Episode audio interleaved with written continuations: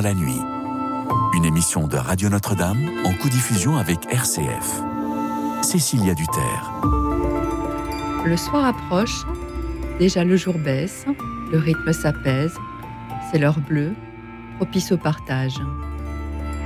Bonsoir à toutes, bonsoir à tous, chers amis, chers auditeurs de Radio Notre-Dame et de RCF. Je suis ravie d'être avec vous ce soir, en compagnie de Claire de Mazière et de Ferréol Delmas, nos invités, pour échanger autour de cette question quelles sont vos actions pour préserver l'environnement? Le 1er septembre dernier a eu lieu la 9e journée mondiale de prière pour la sauvegarde de la création et jusqu'à demain, 4 euh, octobre 2023, les chrétiens sont invités à prendre part au temps pour la création avec pour thématique cette année que la justice et la paix circulent. Dans son encyclique euh, Laudato Si, dès 2015, le pape François nous alertait sur la dégradation générale de l'état de la planète, mettant en relation l'environnement humain et l'environnement naturel et pointant du doigt les inégalités planétaires entre le nord et le sud. Il dessinait, vous le savez, une écologie intégrale et appelait les décideurs politiques à revoir de fond en comble l'économie pour qu'elle se mette au service du bien commun. Et demain, 4 octobre, le pape François devrait publier une lettre, deuxième partie de Laudato Si, pour rappeler face aux crises climatiques l'importance d'un cadre réglementaire pour la protection de l'environnement et que chacun a le devoir de préserver la création. Alors justement, face aux désastres écologiques auxquels nous assistons, liés en grande partie aux activités humaines, quels changements, petits ou grands, avez-vous opéré dans votre vie quotidienne pour adopter un comportement plus écologiquement responsable? Partagez-nous les gestes concrets que vous avez mis en place. Comment cherchez-vous, par exemple, à minimiser votre production de déchets, à recycler ceux qui peuvent l'être, à composter les autres? Peut-être euh, avez-vous réduit vos achats, comme le préconise le mouvement de décroissance, ou changé votre consommation en utilisant des produits durables et éco-responsables, en mangeant moins de viande ou même plus du tout, en vous tournant vers l'alimentation biologique ou en privilégiant la production régionale afin de limiter l'empreinte carbone liée au transport de marchandises? Et justement, sur le plan du transport, peut-être avez-vous aussi délaissé l'avion au profit du train ou pratiquez-vous le covoiturage? Eh bien, parlez-nous euh, de vos efforts pour réduire euh, aussi votre consommation d'eau et d'électricité. Venez nous en parler. Le standard est ouvert. Marie-Elisabeth et Prisca sont là pour euh, recueillir vos témoignages. Nous sommes ensemble jusqu'à minuit et nous attendons vos appels au 01 56 56 44 00. Euh, peut-être êtes-vous engagé aussi dans des, dans des associations qui cherchent à sensibiliser la population à l'environnement, par exemple en mettant en place de grandes opérations, comme on en voit parfois, de nettoyage des plages, des forêts, des parcs, des rivières. Appelez-nous au 01 56 56 44 00. Nous sommes à votre écoute et impatients d'échanger avec vous. Merci aussi à nos amis qui nous suivent finalement et qui peuvent réagir sur la chaîne YouTube de Radio Notre-Dame. Claire de Mazière, Ferréol Delmas, bonsoir. Merci de tout cœur euh, d'être à nos côtés ce soir. Claire de Mazière, vous êtes euh, titulaire d'un diplôme d'ingénieur chimiste et d'un DESS de la qualitologie. Vous avez été ingénieur qualité puis ingénieur environnement au sein d'un grand groupe, euh, un grand laboratoire pardon, pharmaceutique. Vous êtes aussi et surtout directrice de l'École supérieure pour la qualité, l'environnement et la sécurité en entreprise, qui est basée à Paris, intégrée à l'Institut catholique de Paris. Cette école forme des étudiants et des alternants au métier de la qualité, de la sécurité au travail et de la protection de l'environnement. Et vous êtes par ailleurs membre de la communauté de l'Emmanuel, que nos auditeurs connaissent bien et dont les membres laïcs et prêtres vivent au cœur du monde et se mettent ensemble au service de la mission de l'Église catholique par l'adoration, la compassion et l'évangélisation. Alors, la première question que j'aimerais vous poser, le grand public a souvent le sentiment que les grandes entreprises industrielles, notamment euh, les plus polluantes, ne prennent pas leur part dans le combat écologique. Est-ce que c'est si vrai? Et, comment les contraindre, à votre avis, à être plus vertueuses sur ce plan? Bonsoir Cécilia, bonsoir Ferréol, bonsoir. bonsoir chers auditeurs. Merci de votre question. En effet, l'industrie est souvent euh, montrée comme euh, une contribution importante à, pollution et au dérèglement climatique. Euh, à travers nos, formations, nous avons la chance d'accompagner des étudiants qui sont en alternance. Donc nous avons un, réseau de, partenaires entreprises euh, très important, très conséquent, de la grande multinationale à la PME. Et je peux vous témoigner que les entreprises sont en, marche sur ces domaines. La réglementation, bien sûr, les, les y incite, mais il y a des démarches volontaires qui sont très vertueuses. Nos étudiants sont formés pour mettre en place ce qu'on appelle des, systèmes de management de l'environnement, qui sont liés à des, normes internationales. C'est un peu un jargon technique, mais l'ISO 14001 est vraiment une, réglementation qui permet d'améliorer les impacts et de limiter les impacts des entreprises. Donc en effet, le principe c'est de s'améliorer, c'est pas forcément d'être euh, d'annuler et de réduire à zéro malheureusement tous les impacts, mais en tout cas de mettre en marche des démarches d'amélioration. Et vous avez de plus en plus d'étudiants, parce que en fait la, jeunesse était derrière ma question, c'est est-ce que la jeunesse vous la sentez de plus en plus concernée? Bien sûr, oui, oui. Je pense que la prise de conscience, euh, vous citiez l'encyclique bien avant déjà les, la, jeune génération et je dirais a beaucoup à nous apprendre, je pense. Euh, mais moi j'ai des enfants de l'âge de Ferréol et je sais très bien que j'apprends beaucoup d'eux et nos étudiants sont, très sensibles et viennent souvent dans nos métiers, justement dans nos formations, puisqu'on traite sur trois formations, sur trois piliers la qualité aussi, qui va être liée à, évidemment produire bien, donc moins de déchets, la sécurité, la santé au travail, on y reviendra peut-être, et l'environnement. Et c'est très souvent l'environnement qui motive les étudiants à venir vers ces métiers qui sont récents hein, dans les entreprises, hein, qui ont moins de... notre école va avoir 30 ans l'année prochaine, mais ce sont des métiers encore peu connus, et c'est vrai que ça leur permet de donner du sens à leur activité et de faire leur, d'avoir leur contribution. Ce sont des métiers d'ingénieurs essentiellement Oui, tout à fait. Euh, chimistes euh. Animateurs et responsables et managers, voilà, responsables. D'accord, très bien. Ferréol Delmas, vous êtes titulaire d'un master spécialisé en management à Centrale. En cours d'études. En cours d'études. Oui, bah alors voilà, moi j'ai à Centrale Supélec, euh, vous avez un master euh, affaires publiques et communication et un master euh, d'histoire contemporaine et sciences politiques, et vous êtes, et c'est pour ça que vous êtes là surtout ce soir, directeur général du think tank Écologie responsable, qui est financé par la Fondation européenne pour le climat, qui regroupe 500 membres qui militent pour l'écologie. Euh, mais qui ne se reconnaissent pas dans les, on va en parler, dans les mouvements euh, d'action violente, comme par exemple, euh, on a pu voir le soulèvement de la terre. mais tout d'abord, je voudrais qu'on rappelle à nos auditeurs qu'est-ce que c'est un, think tank, parce qu'on en parle beaucoup de ce terme, on ne sait pas ce que ça recouvre en fait exactement. Moi-même, j'ai du mal. En fait, un, think tank, c'est un laboratoire d'idées en, bon français. c'est un groupe de réflexion, et en fait, c'est avec différents amis qui étions engagés dans différents, différents mouvements. Euh, à un moment, on s'est dit, mais en fait, comment, euh, comment arriver à, matérialiser nos idées euh, sur ce sujet qu'est l'écologie donc c'était avant, c'était on a commencé à lancer ça en 2018, donc déjà ça, à mon, échelle ça fait ça fait longtemps. Et on s'est dit, bah, en fait, on va créer un groupe de réflexion. Donc, c'est pas un parti politique, donc on n'a pas de vocation à défendre ça dans les urnes ou à se présenter. On n'est pas forcément une association pour aller nettoyer les plages, etc. C'est plutôt un groupe voilà, pour se réunir, réfléchir et porter des propositions auprès des élus, auprès des entreprises et aussi auprès des autres jeunes, puis auprès des médias, par exemple, par exemple ici. Euh, et donc on est, euh, on est 500 maintenant, donc c'est une belle, une belle évolution. Et c'est plutôt des jeunes qui sont soit euh, en grande école, soit en fac, ou plutôt voilà, ou qui commencent juste à travailler et qui ont, qui en fait voulaient s'engager pour l'écologie justement, mais qui se reconnaissent pas dans une voilà dans une écologie qui enfin, qu'on appelle aujourd'hui radicale. Alors on considère qu'on peut apporter un, un, discours radical, mais qui n'est pas violent et qui ne qui va pas chercher à à, invectiver, qui va pas chercher à, pousser en fait des, raisonnements euh, qui vont aller à l'encontre d'autres. Donc voilà, on est vraiment dans, une, dans, le dialogue en fait. Voilà, c'est une réflexion de dialogue.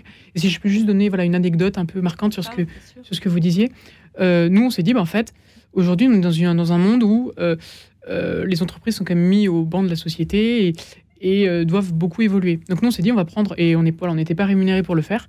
c'est important de le dire. On allait voir Bayer Monsanto, donc qui est quand même en France et même dans le monde l'entreprise qui est considérée comme la plus polluante, la plus, la plus dénigrée. Et on leur a dit, bah, en fait, on, va réfléchir. Alors Bayer, Monsanto, en fait, c'est des semences, des semences notamment, et c'est des, ils sont connus pour le glyphosate. Donc en fait, c'est un produit euh, chimique qui, euh, voilà, qui est considéré, euh, voilà, à tort, à raison. Il y a un débat, mais enfin voilà, il y a quand même un, problème là-dessus, comme très, très toxique. Et donc, c'est le glyphosate devrait être interdit très rapidement. Mais derrière, en fait, derrière Bayer, derrière Monsanto, derrière le glyphosate, en fait, il y a des hommes, il y a des femmes. Et on s'est dit, bah, en fait, cette entreprise qui a quand même besoin d'aide, en fait, on va y la voir. On va lui mettre justement nos jeunes à disposition pour l'aider à avancer. Donc des étudiants plutôt en agro. Donc on a fait d'abord des, des, moments de partage et d'échange avec des jeunes. Et vous avez été bien accueillis On était très bien accueillis. Alors bon, il y avait un petit peu de peur forcément, enfin de peur, un peu de peur réciproque aussi au début. Mais on a beaucoup échangé avec le, président de Bayer. On a eu la chance de voir le président et qui nous a, voilà, on a fait d'abord un dialogue avec peu d'étudiants et sans filtre. C'est-à-dire que les questions, il avait pas reçu les questions en avance, et c'était vraiment complètement ouvert. Et ensuite, il nous a emmenés dans une ferme expérimentale à Amiens, à côté d'Amiens, où en fait, ils, font des, des, techniques avec les lombriques. Voilà. Donc en fait, on enlève le glyphosate, on met les lombriques, mais ça peut pas se faire tout de suite. Et donc en fait, voilà, c'est une question aussi d'évolution progressive. Le lombrique va faire le travail du glyphosate. C'est voilà, en fait, c'est expérimental. Donc euh, donc ça, c'était très intéressant pour nous et donc on essaye voilà de pousser des projets. Alors euh, c'était dans l'ombre aussi. Enfin voilà, ça n'a pas été très très médiatisé. Mais voilà, l'objectif, c'est d'aider les entreprises à, avancer dans ce sens-là, sans aller euh, balancer des tomates sur la porte, ni voilà, dans la, question du dialogue qui est très importante pour nous. Alors, question que je vais vous poser à tous les deux, et c'est pour donner un petit peu aussi, euh, j'espère, envie à nos, auditeurs de, nous appeler ce soir, parce que, euh, encore une fois, euh, chers amis auditeurs, appelez-nous plutôt tôt, parce que souvent vous appelez tard dans l'émission et je ne peux pas tous vous prendre, ce qui est dommage. Donc le standard est ouvert et vous pouvez appeler d'ores et déjà. la question que je voudrais vous poser, donc pour leur donner envie d'appeler, sur le plan des particuliers, est-ce que vous pouvez nous donner alors évidemment, c'est pas exhaustif, mais un, certain nombre d'actions concrètes, essentielles à vos yeux, à tous les deux, à réaliser au quotidien pour préserver l'environnement. Peut-être Claire de Mazière en premier. Alors peut-être en premier tout ce qui concerne euh, peut-être euh, voilà le, quotidien, je dirais les, transports. Pour moi, en étant euh, sur Paris, je trouve que voilà les transports en commun, c'est un minimum. mais quand on voit encore le nombre de, voitures et de, personnes seules dans leurs véhicules, voilà, je pense qu'il y a encore beaucoup de, changements à adopter. Euh, c'est évident que c'est plus difficile quand on est dans une zone euh, voilà, plus rurale ou autre, mais je trouve que dans les grandes agglomérations, c'est vraiment un point important. Ça, c'est déjà quelque chose sur lequel euh, il y a déjà un levier fort. Enfin, les mairies font, surtout à Paris, font voilà. de voiture. Après, on pourra parler des, enjeux de la logistique, des derniers kilomètres, etc. Nous, on a des étudiants qui ont travaillé aussi sur des projets très intéressants là-dessus, mais on pourra en parler. Au quotidien, c'est aussi voilà, les réflexes d'économie d'énergie. Ça peut paraître basique, mais c'est loin d'être acquis. la lumière, euh, le chauffage, la climatisation. on évite peut-être de, climatiser. On a eu des périodes de canicule cet été. c'est vrai qu'on a dans les locaux de l'Institut catholique de Paris, on est dans des vieux locaux, des bâtiments euh, très agréables de patrimoine historique. Mais voilà, on va ouvrir les fenêtres, on va ventiler, on va, s'adapter également. On va pas être euh, sur de la surenchère. On va vérifier aussi voilà tout ce qui va être isolation, pouvoir voilà les équipements électroménagers aussi d'utiliser. peut-être voilà, on débranche, voilà, on débranche, on économise l'eau, on économise. voilà, je pense qu'au niveau du quotidien, euh, il y a aussi tout ce qui va concerner l'alimentation. Ça va être un gros enjeu. Je pense qu'on pourra en reparler puisque les, choix de, produits bio, et on le voit aujourd'hui avec les, crises financières aussi, hein, puisque c'est un vrai, un vrai enjeu pour les, pour les particuliers d'avoir les, ressources pour, euh, pour acheter aussi du bio, puisqu'on voit souvent qu'il y a des, des, coûts qui sont plus importants, mais c'est aussi, euh, je dirais, du, bon sens. Euh, j'allais dire, euh, moi, je me souviens de ma grand-mère qui me parlait de on mange pas de fraises à Noël. Ben, c'est vrai qu'aujourd'hui, c'est acheter local et c'est aussi acheter des les fruits de saison et c'est aussi toute une éducation, je pense, par rapport ça, ça, ça, vous parle, Ferrol Demas, que justement, vous, vous parlez de l'ancrage. Alors, en fait, c'est peu. moi, ce qui me marque dans ce que vous venez de dire, Claire, c'est plutôt la, question du sens de la mesure. En fait, c'est arriver à retrouver une mesure dans les choses.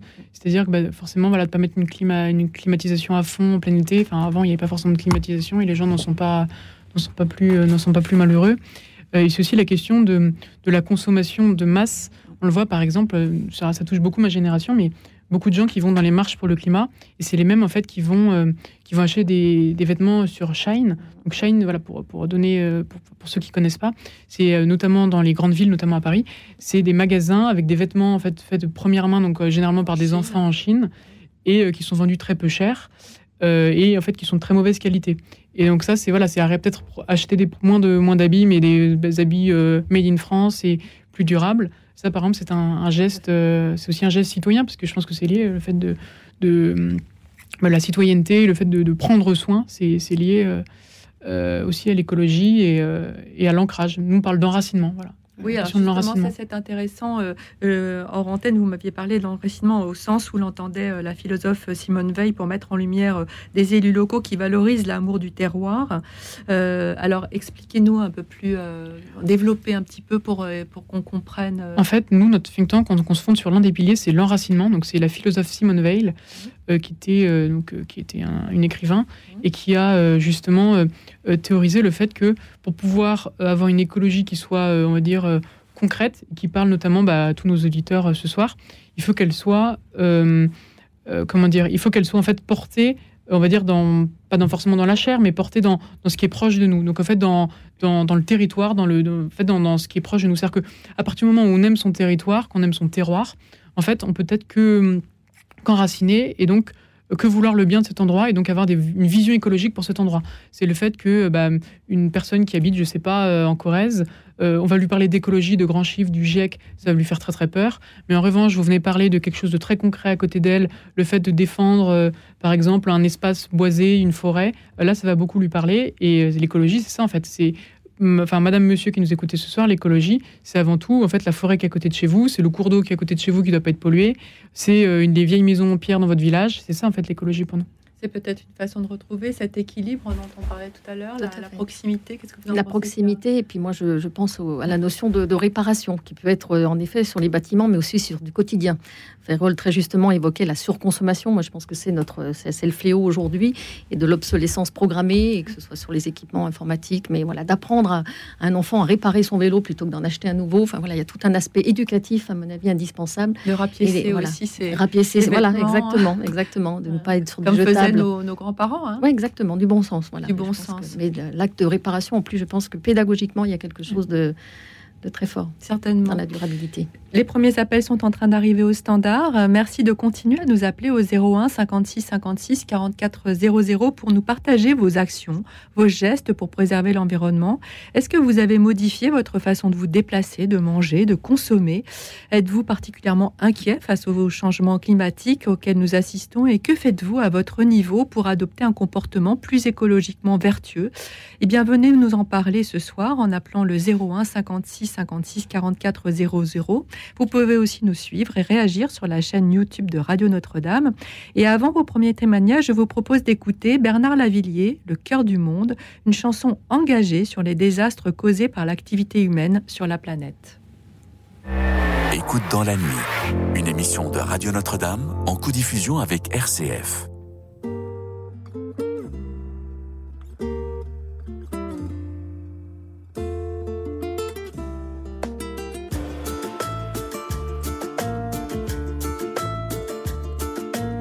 J'entends le cœur du monde battre de plus en plus fort, celui des multitudes et de la solitude. Je croise de plus en plus la haine, la peur, la mort. C'est presque une attitude, ça devient l'habitude. Quand nos amours n'auront plus cours sous ce soleil énorme.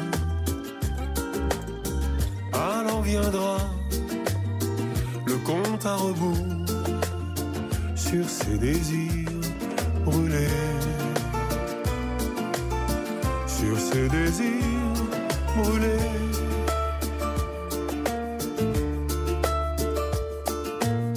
La tête du dictateur, la tête du fusilleur, toujours en embuscade dans les rues de Bagdad. Si la démocratie peut tomber en dix heures, si les banques surnagent, attendant le naufrage, alors nos amours n'auront plus cours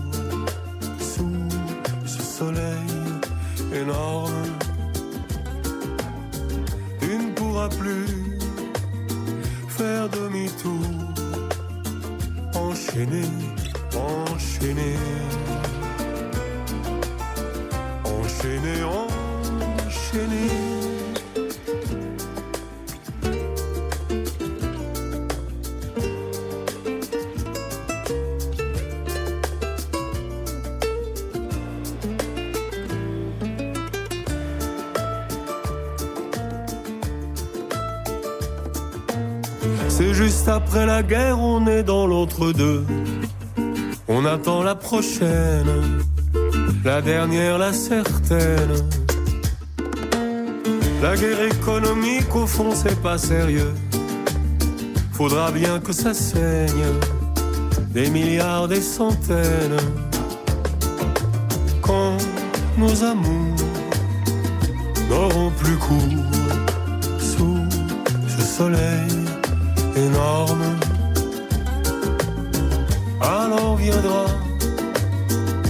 Compte à rebours sur ses désirs. Alors viendra le compte à rebours sur ses désirs brûlés. Sur ses désirs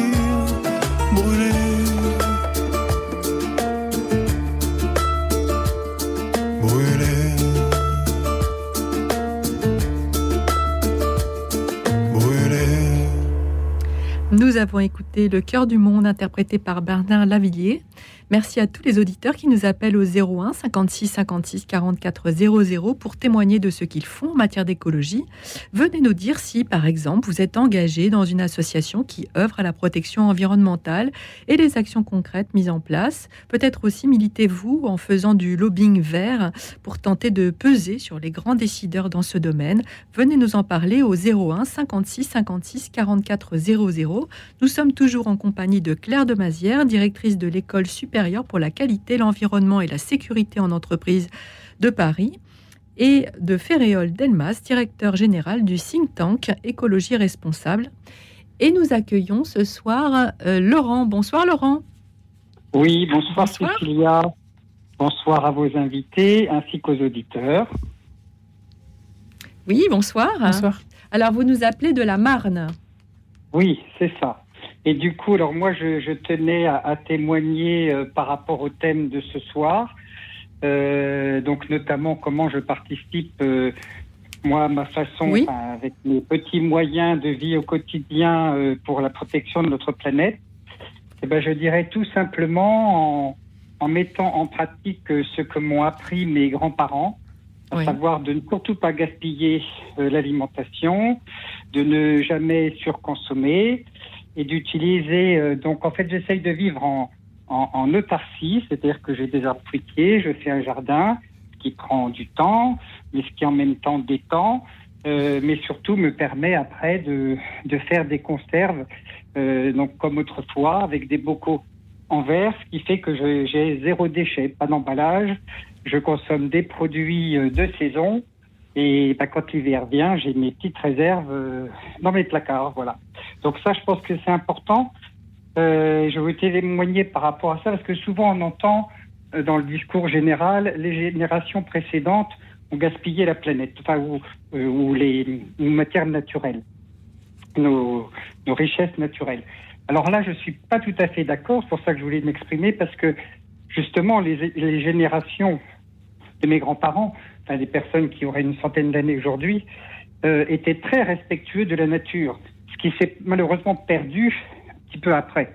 Donc, euh, donc je pense que c'est important d'abord d'avoir un lien entre les générations, euh, que ce soit euh, dans la vie au quotidien, parce que l'entraide entre les générations, c'est très important, et y compris dans le savoir et la sagesse.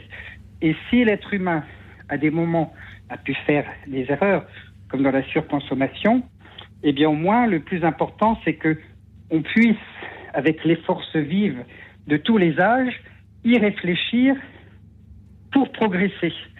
Et après, il y a aussi un autre élément qui est très important dans ma vie, c'est que je ne suis pas le- la mode. Euh, changer d'habit tous les ans juste pour être à la mode, pouvoir euh, me trémousser sur les réseaux sociaux, ça ne m'intéresse pas du tout. Euh, J'essaye plutôt, comme je suis soigneux, d'avoir des habits de qualité que je garde très longtemps, voire même pendant plusieurs dizaines d'années.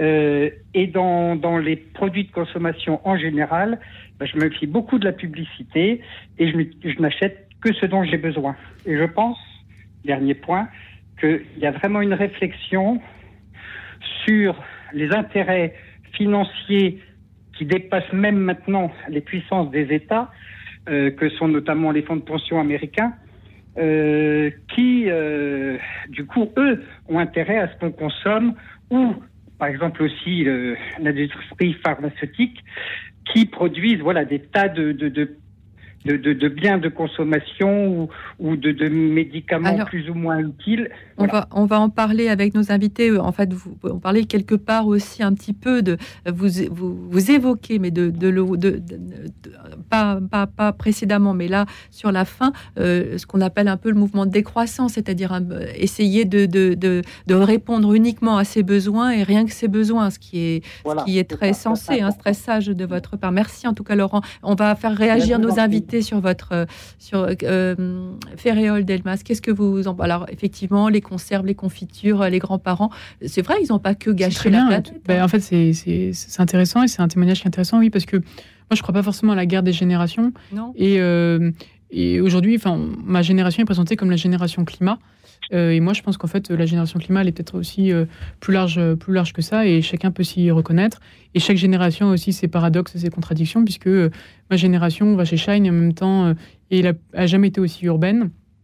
alors que d'autres générations ont peut-être, selon certains dire, plus polluées, mais ont été peut-être plus, plus rurales et peut-être plus attachées à leur, leur terroir. Donc voilà, chacun a ses contradictions. La jeune génération voyage pas mal aussi. Et la jeune, la jeune génération voyage beaucoup des aussi. mais parfois elle Donc, prend un petit euh, peu voilà, chacun a aussi ses propres contradictions et je pense que voilà, chacun doit balayer devant sa porte, euh, c'est certain. Claire de Mazia, vous voulez, vous voulez euh, réagir sur le Oui, oui, je confirme que par rapport aux étudiants que nous côtoyons au quotidien, voilà, il y a cet enjeu de cohérence et souvent on doit leur rappeler puisqu'ils sont très souvent, ils se présentent comme très sensibles et très, très concernés par ces problématiques et parfois dans leur quotidien. Alors il y a l'habillement que citait Ferréol, moi je citerai aussi tout ce qui est venu sur le e-commerce mmh. et puis voilà, la livraison à domicile, des pratiques qui liées au Covid, au confinement, euh, ont, perduré et perdurent et sont pas forcément sont génératrices de, déchets, d'emballage, etc. Et, c'est vrai que euh, Monsieur l'auditeur a, la chance d'habiter, voilà, Laurent, euh, la campagne. Voilà, très clairement, c'est plus simple à la campagne. On, va, oui, et puis tout à l'heure, non, j'aimerais qu'on parle ensuite parce que là vous l'avez évoqué, la pollution numérique, mais on va prendre tout de suite. Merci beaucoup, Laurent. Merci de votre d'avoir appelé ce soir, et nous allons prendre le témoignage de, de Mathieu. Alors, oui, bonsoir. bonsoir. Vous appelez de Rennes. Oui. Alors, moi, je, je fais comme tout le monde, c'est-à-dire qu'en fait, euh, c'est normal de, de s'occuper de ces déchets et de les recycler, quoi, et de les mettre en compost. Mais euh, je suis désolé, mais on peut avoir la profusion sur Terre si euh, on protège nos industries et si on passe à la robotique et si on passe au thorium. Si on passe à quoi Au thorium. C'est quoi le thorium Ce sont les centrales de, des centrales de quatrième génération. Ah, de, des centrales de, de, de, bon, enfin, ok. Nucléaire. D'accord, mhm. nucléaire. Bon. Centrales nucléaires de quatrième génération, c'est qu'en fait, euh, ça recycle des déchets nucléaires. C'est qu'en fait, il y a certains déchets nucléaires français qui seraient recyclés avec ces centrales-là, alors qu'on passe aux EPR. C'est totalement irresponsable. Et euh, euh, il y a le projet Mira en Belgique. Alors ça, ça c'est un scoop, c'est qu'en fait le projet Mira en Belgique, il est en construction et on veut quand même enfouir nos déchets nucléaires. Ça c'est n'importe quoi. C'est qu'en fait on, pourrait recycler, on pourrait on pourrait aller voir la Belgique pour recycler nos déchets nucléaires et les mettre en, en atomes stables. Et euh, on fait on pense pas à ça. C'est n'importe quoi. Alors on va on va un peu élargir. Euh, c'est bien, vous soulevez la problème du nucléaire. Est-ce que vous voulez réagir, euh, Ferrol Delmas, sur le, sur le nucléaire? Qu'est-ce que vous en pensez? Moi, je suis assez, en fait, moi, assez d'accord avec vous sur le. Moi, plus, que, ce qui me choque le plus que ça, c'est en fait la question de l'anticipation.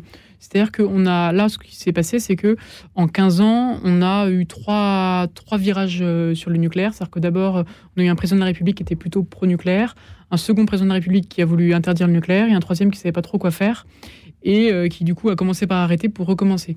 Donc en fait, euh, bon moi voilà, je suis plutôt pro-nucléaire et même, même complètement. Mais en fait, c'est plutôt la question de la cohérence dans le temps. C'est-à-dire qu'à partir du moment où on a commencé quelque chose, un, élu, un édile a commencé quelque chose, il doit tenir, euh, voilà, il doit tenir son engagement jusqu'au bout. Et c'est valable voilà, pour, pour, tous les hommes politiques à tous les niveaux, président, ministre, député, maire, d'un point de vue très local. Et donc moi je suis assez d'accord avec vous sur le fait que l'innovation peut quand même aider euh, une certaine forme d'écologie. On peut, euh, voilà, euh, l'innovation médicale voilà, peut, nous aider à, vivre mieux. l'innovation technologique peut nous aider à vivre mieux. Et voilà, le but, c'est pas non plus de revenir à, l'âge de pierre. Après, c'est la question de la modération, comme je disais tout à l'heure, voir dans quelles nouvelles technologies, quelles nouvelles technologies sont bonnes. mais sur le nucléaire, moi, je partage complètement votre avis et on a besoin d'un peu de cohérence là-dedans. Et sur les Alors, la, robotique, la robotique permet de se passer des pesticides et des herbicides par exemple. Alors là où je suis plus sur la robotique qui est plus compliqué, c'est que euh, si vous remplacez la robotique, enfin la robotique c'est pour remplacer des hommes en fait, et donc des hommes et des, femmes qui ont besoin de vivre aussi. Et donc euh, voilà, est-ce que euh, avoir des guichets partout dans les gares à la place d'humains en face, je ne sais pas forcément si c'est forcément un bien. voilà, il peut y avoir un. Et en quoi ce serait plus écologique surtout? Alors, bah, c'est pour répondre à rebondir. En fait, c'est en protégeant les industries qu'on pourra, en, que, que, toute la chaîne pourra être respectée. Parce que, en fait, si on ne protège pas les industries, ben, elles, font, elles font plus, au, moins cher. Et au moins cher, euh, c'est des dégâts. Oui, enfin, du coup, on, importe, euh, par exemple, de Chine. Enfin, c'est vrai dans certains cas, par exemple, pour les vêtements. Vous l'en avez parlé tout à l'heure. Euh, en effet, bah, merci beaucoup, en tout cas, Mathieu, d'avoir euh, appelé ce soir pour nous donner votre votre sentiment, en effet. Et puis, ça nous a permis de, de parler aussi du nucléaire. Je pense qu'on en reparlera pendant les pendant ces deux heures parce que c'est un vaste, vaste sujet. Merci beaucoup de votre de votre partage. Merci. Euh, Luc est avec nous ce soir. Bonsoir. Oui, bonsoir. Vous appelez des Ardennes. Vous êtes écologiquement très engagé. Voilà, exactement. Je suis des Ardennes. Je me partage aussi parce que, en fait, euh, euh, j'ai vécu toute ma carrière professionnelle dans le diocèse de Versailles, hein, donc à Bois-d'Arcy. Donc, je me partage entre les deux villes, entre les deux lieux. Oui, en fait, euh, l'engagement écologique, euh, c'est un engagement politique. Hein. Je suis engagé politiquement, je me suis présenté euh, plusieurs fois des élections. c'est aussi un engagement personnel. Et combien c'est important de, vivre en accord complet avec ces engagements. Alors, par exemple, eh bien, je suis végétarien, j'évite, j'évite, moi je ne bois pas l'alcool non plus, je jeûne une fois par semaine. alors, j'ai aussi des principes d'utilisation. Alors, bien sûr, des déplacement à vélo quand je peux, parce qu'à la campagne, les distances sont très grandes et parfois il nous faut utiliser la voiture, ce que je regrette vraiment. J'ai aussi un vélo à assistance électrique, mais bon, par mauvais temps, c'est difficile. Et surtout, j'ai mis au point une machine à laver à, à pédale. En fait, j'ai associé une machine à laver à un vélo.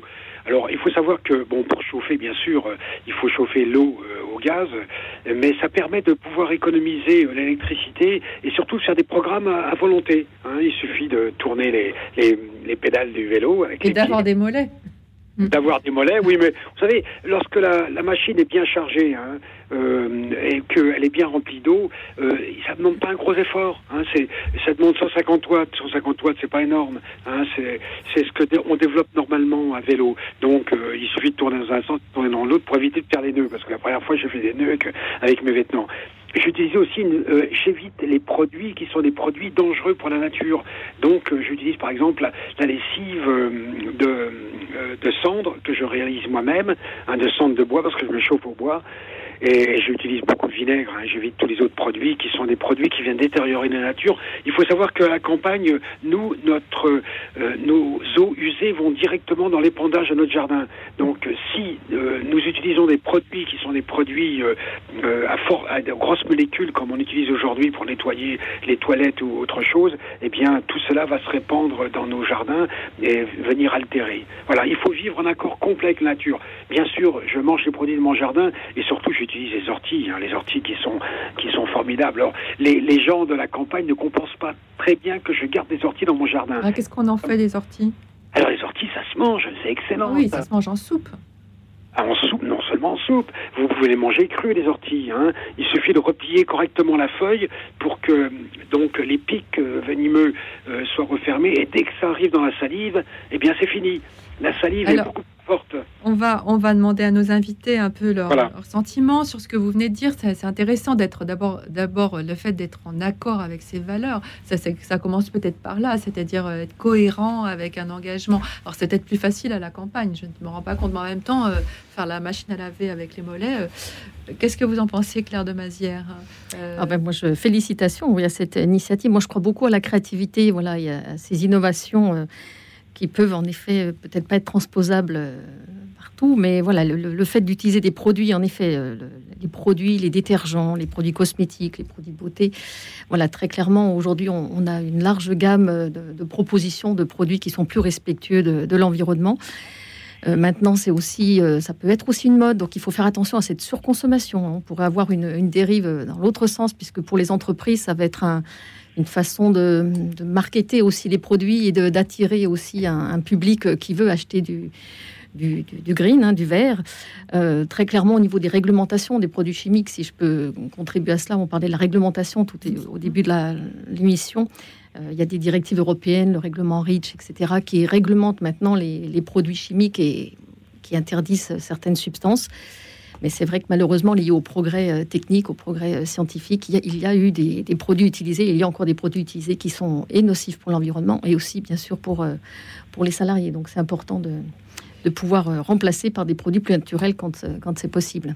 Et Luc nous dit qu'il est végétarien. Alors ça, c'est, ça m'intéresse, ça m'interpelle parce que effectivement, est-ce qu'il faut, à votre, enfin, est-ce qu'il faut, euh, par rapport à la viande, quel est votre avis sur la viande? Est-ce qu'il faut plus manger de viande du tout? Est-ce qu'il faut baisser terriblement la consommation? Quel type de viande? Dites-nous, Ferréol de Delmas. Alors moi, ce avant de commencer, alors déjà, oui, bravo pour, pour un engagement total. Et je pense que vous avez dû être un lecteur de la revue euh, Limite peut-être et des euh, et, sûrement de l'encyclique du pape. Moi, sur euh, la question de la viande, je suis un peu plus mal à l'aise parce que je voudrais rappeler un chiffre quand même, c'est qu'il y a quand même un agriculteur qui se suicide par jour en France et que la question des véganes et des végétariens, en fait, derrière ça, il y a aussi comme des agriculteurs qui souffrent, qui sont des, personnes qui produisent et qui travaillent dur tous les jours pour produire de la viande de qualité en France. Et donc, je pense que déjà, avant de parler de, de véganisme, ce serait déjà bien de voilà, d'acheter de la viande locale euh, pour tous les agriculteurs euh, français euh, qui essaient de se battre dans un monde difficile. Simplement, oui, vous avez raison, vous avez tout à fait raison. Mais lorsqu'il y a de la viande dans un plat, j'en mange. En fait, je ne suis pas végane. Et je ne suis pas pour, pour détruire mes collègues qui m'entourent et qui produisent de la viande. Parce qu'aujourd'hui, il y, a aussi un, vrai problème pour ces Vous êtes plutôt flexitarien, du coup, c'est ça? Parce que les flexitariens, c'est quelque chose qui est beaucoup plus répandu dans ma génération. Enfin, c'est des gens qui prennent que de la bonne viande et qui, voilà, qui évitent de la viande de mauvaise qualité euh, euh, pour prendre que de la bonne viande euh, locale et, voilà, du boucher. voilà, quelque chose de... dans, mes plats, je mange pas, je mange pas de viande. Hein. Hein, mais vous avez raison aussi. J'ai oublié de parler, bien sûr. Euh, on a, on attend euh, demain. C'était le mois euh, de la création. Hein, mmh, mmh. va se terminer demain. Mmh. Et il est vrai que le, la de notre pape est formidable. C'est un document qui passe partout aujourd'hui. Et on attend donc le prochain document qui nous sort demain pour la Saint-François de voir quel, quel va être son contenu. Quoi, Tout le monde est en attente de ça. C'est vrai que, euh, Luc, euh, c'est admirable hein, la façon dont vous euh, êtes aligné sur vos valeurs, mais c'est peut-être. Est-ce que vous ne pensez pas que c'est plus facile quand on habite la campagne? Ce serait que quand on est en ville, très compliqué à, cultiver des orties, par exemple. J'ai les deux, j'ai les deux éléments. En fait, à la ville, alors c'est pas une grande ville, Bois-l'Arcy, mais c'est à côté de Versailles, c'est quand même 15 000 habitants, hein, donc c'est pas c'est pas aisé. Mais j'arrive à trouver des orties. Hein, parce qu'on a des bois autour, on arrive à trouver des orties, et je mange aussi des orties lorsque je suis euh, euh, en région parisienne et que j'écoute euh, donc la, radio aussi. Radio Notre-Dame. non, non, on arrive, on arrive à trouver. Vous savez, il y a beaucoup plus d'écologistes en ville qu'à la campagne. À la campagne, les écologistes sont très mal vus. Moi, je suis très mal vu. Ils veulent me gérer du village parce que je les ennuie. Je les ennuie dans le sens où euh, je leur rappelle le rôle du respect de, la nature. Et, quand ils viennent balancer leurs produits phytosanitaires euh, sur leur culture, je leur dis, mais écoutez, essayez, de modérer. Hein, aujourd'hui, la conversion écologique des paysans est très dure parce que malheureusement les produits bio ne se, se vendent mal. Hein, j'ai des amis qui sont paysans, ils sont, ils sont repassés, ils sont sortis du bio pour rentrer euh, dans, dans le normal parce qu'ils n'arrivent pas à vendre leurs produits. Hein, et c'est un vrai problème aujourd'hui qui n'est pas une prise de conscience globale de l'ensemble des gens de consommer du bio pour soutenir les paysans. C'est vrai que le, le, bio, est très cher et à, à, à l'heure de l'inflation, c'est, ça peut être oui, pour beaucoup de gens. C'est un problème, mais ça devient un luxe. Si on soutient pas, vous, vous, vous soutenez les, paysans producteurs de viande, vous avez raison, euh, mais il faut soutenir aussi ceux qui sont engagés dans le bio, et malheureusement, c'est pas fait. Voilà. Merci, beaucoup, merci beaucoup, Luc. Merci beaucoup de votre témoignage, en tout cas, d'avoir appelé ce soir. Merci beaucoup. Euh, continuez à nous appeler au 01 56 56 44 00 pour nous faire part de vos actions pour préserver l'environnement. Avez-vous banni l'avion au profit du train? Consommez-vous exclusivement des produits de région et des fruits et légumes de saison, comme on vient de le voir? Essayez-vous de réduire votre empreinte numérique? On va en parler tout à l'heure. Et si oui, comment? Venez nous en parler en appelant le 01 56 56 44 00 et tout de suite, nous écoutons Jean Ferrat. Restera-t-il un chant d'oiseau, une chanson alarmiste qu'il interprétait déjà en 1976 Le moins qu'on puisse dire, c'est qu'elle n'a jamais été autant d'actualité. Écoute dans la nuit, une émission de Radio Notre-Dame en co-diffusion avec RCF.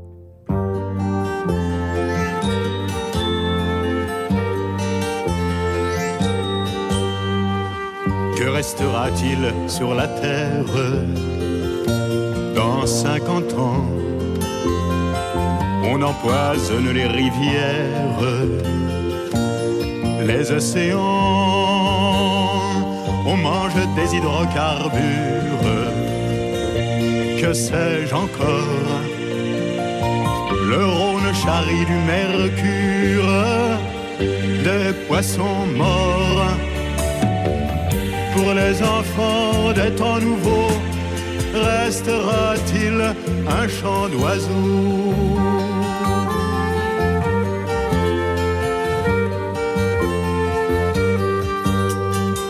Le monde a perdu la boussole, qu'a-t-il gagné?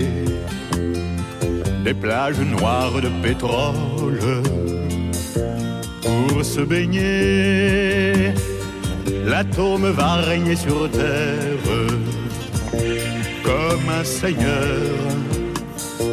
Qu'en ferons-nous? C'est une affaire qui me fait peur. Pour les enfants des temps nouveaux, restera-t-il un chant d'oiseaux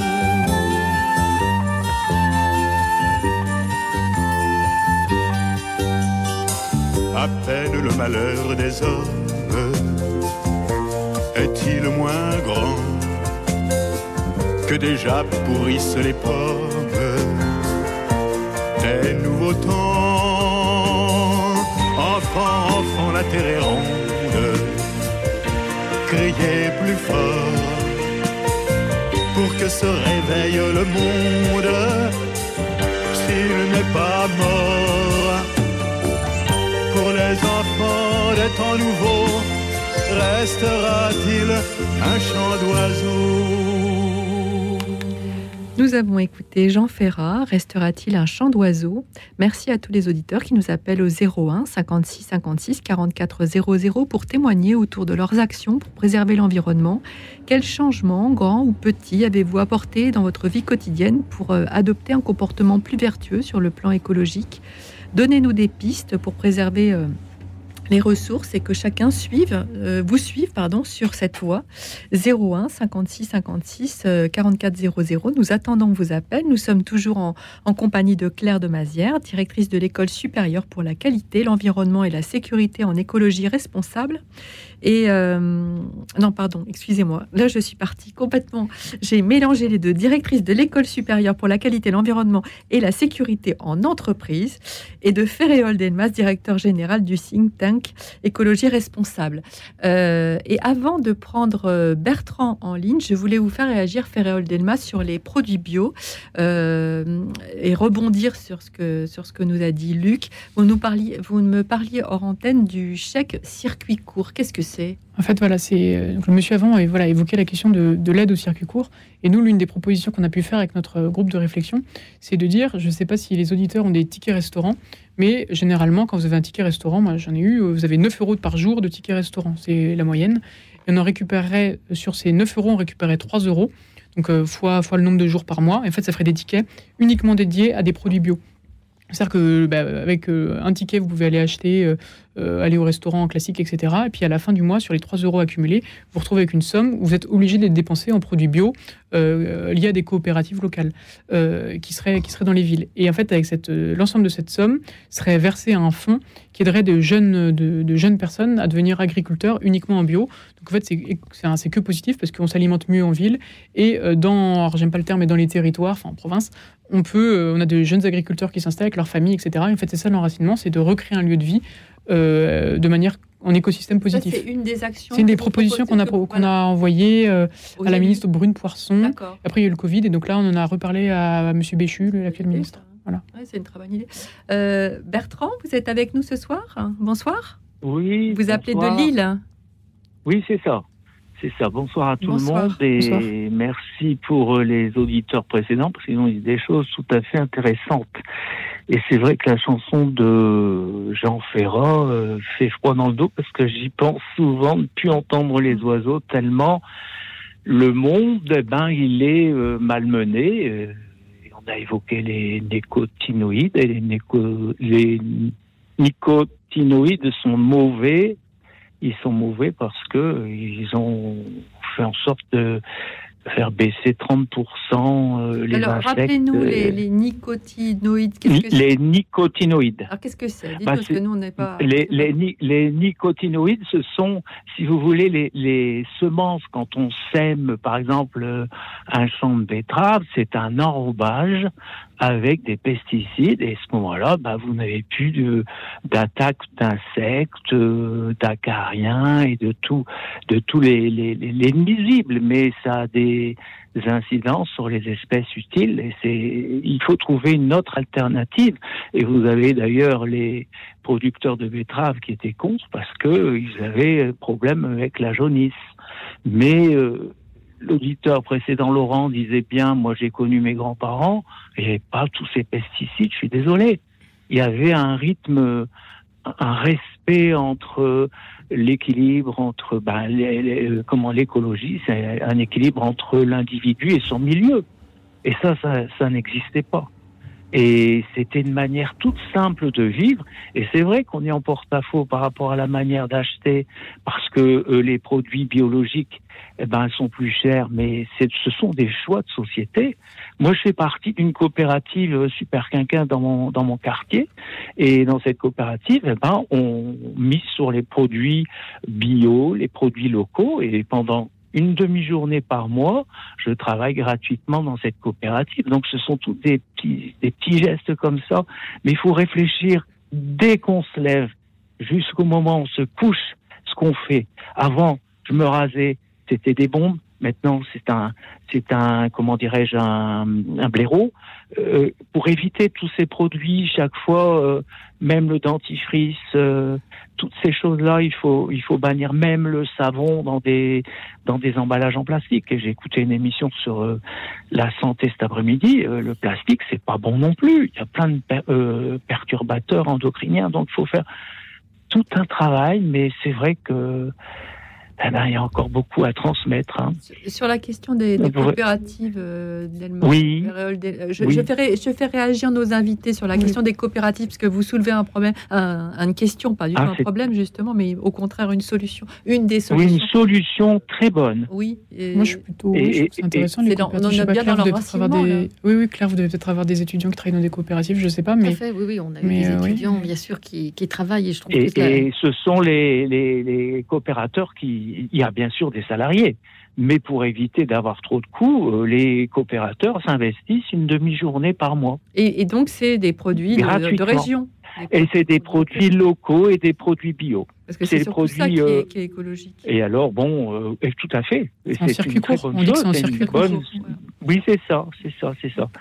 Et, ces produits, ben, bon, c'est des produits qui sont fabriqués dans les fermes du coin, euh, la viande, le, fromage, euh, les, légumes. Et c'est vrai que tout à l'heure, l'auditeur dit ne mange plus de viande, mais il faut faire en sorte de manger moins souvent de la viande, la viande de qualité. Et puis c'est une façon aussi de rémunérer mieux les, les, les, oui, oui, oui, mais euh, tout à fait, tout à fait, tout à fait, tout à fait. Merci beaucoup Bertrand de, de, d'avoir appelé, de, nous avoir donné bah, des pistes. Hein, c'est des pistes de. Ben c'est ça pour que les auditeurs aient des petites euh, solutions et on en, on en a plein. Hein, pour faire attention. Moi-même, je, je n'utilise très peu la voiture. Vous imaginez, depuis le début de l'année, j'ai fait 2000 km en voiture.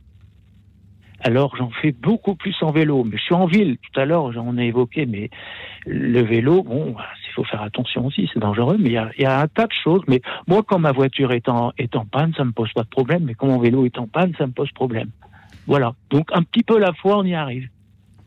Très bien. Ben, merci beaucoup de, nous avoir appelés ce soir. Et euh, nous avons euh, Robert, je crois qu'on avait, qu'on avait perdu et qui est revenu. Bonsoir Robert. Euh, un instant, s'il vous plaît, je vais baisser la radio. Merci.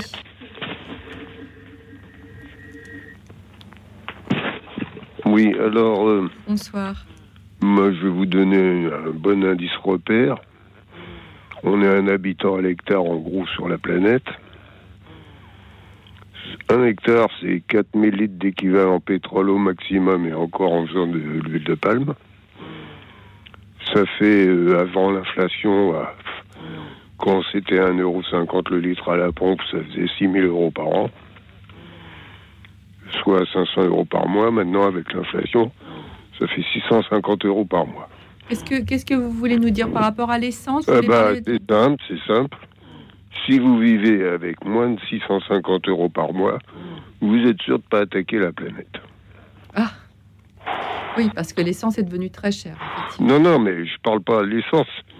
Si vous voulez, euh, l'argent, euh, l'argent est équivalent plus ou moins au pétrole, mais quand vous achetez un steak, c'est de l'argent aussi. Vous achetez euh, du végétal, c'est pareil. Vous voyez ce que je veux dire? Oui, c'est-à-dire que, en fait, pour ce qui sous-tend votre, votre témoignage, c'est de dire pour être écologique, pour être écologiste, pour être écolo, euh, il faut déjà avoir les moyens de se nourrir. En fait, c'est presque une question de luxe pour certaines personnes. C'est ça que vous voulez dire? Ce que je dis, mmh. c'est que dès que vous vivez, vous dépensez, même, même si vous achetez du bio.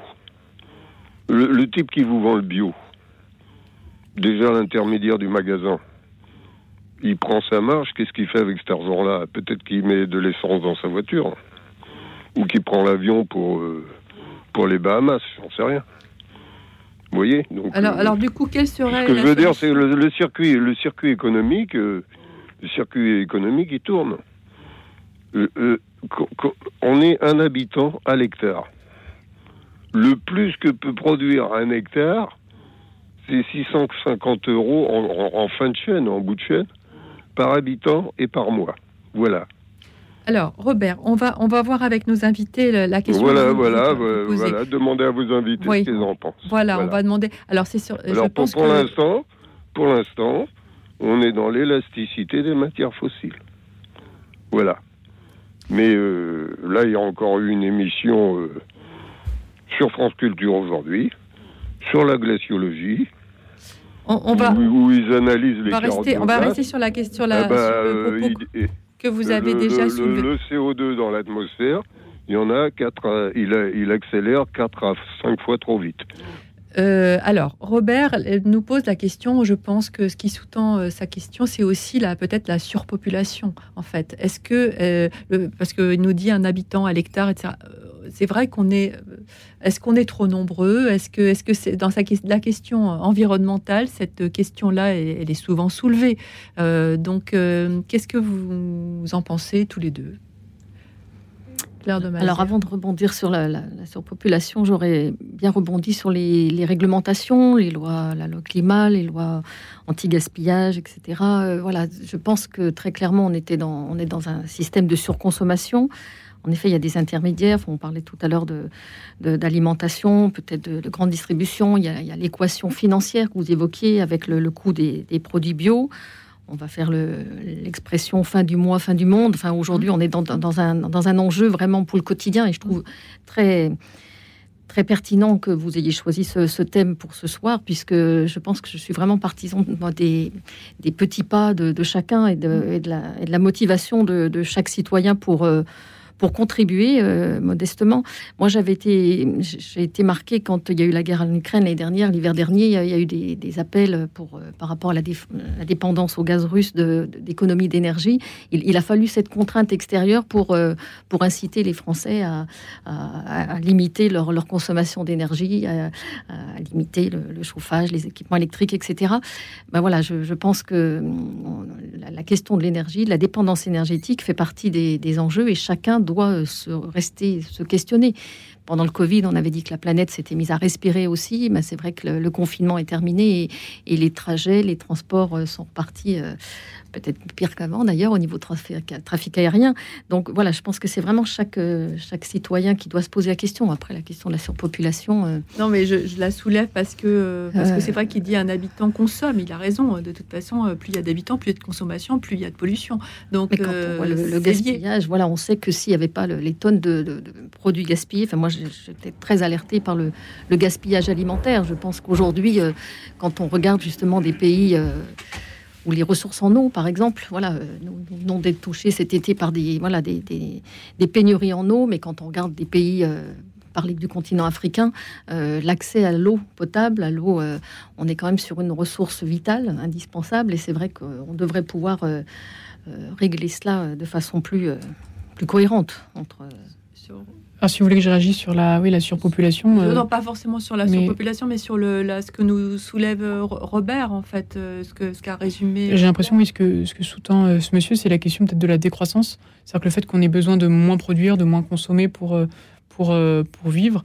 Moi, je suis, j'aime pas forcément ce mot parce que ça sous-entend voilà, certaines choses qui sont pas forcément très positif pour beaucoup de monde et avec beaucoup de souffrance aussi parce que euh, si on, décroît, bah, il y a beaucoup de gens qui vont euh, devoir arrêter de travailler, qui vont devoir euh, bah, changer de métier ou qui auront peut-être même plus de travail du tout. Mais moi, je pense que le, terme de modération, c'est le mot qui est important. Et, et oui, il y a forcément une transition démographique qui doit se faire globalement dans le monde. Parce que donc en Europe, on est, on est certain, mais ailleurs, c'est plus compliqué. Très bien, merci. Nous allons faire euh, une courte pause de deux minutes et nous retrouver juste après. Continuez à nous appeler au 01 56 56 44 00. Je vois que les femmes commencent à appeler, donc nous allons prendre des femmes après la pause pour nous partager ce que vous faites euh, pour préserver l'environnement. 01 56 56 44 00. À tout de suite.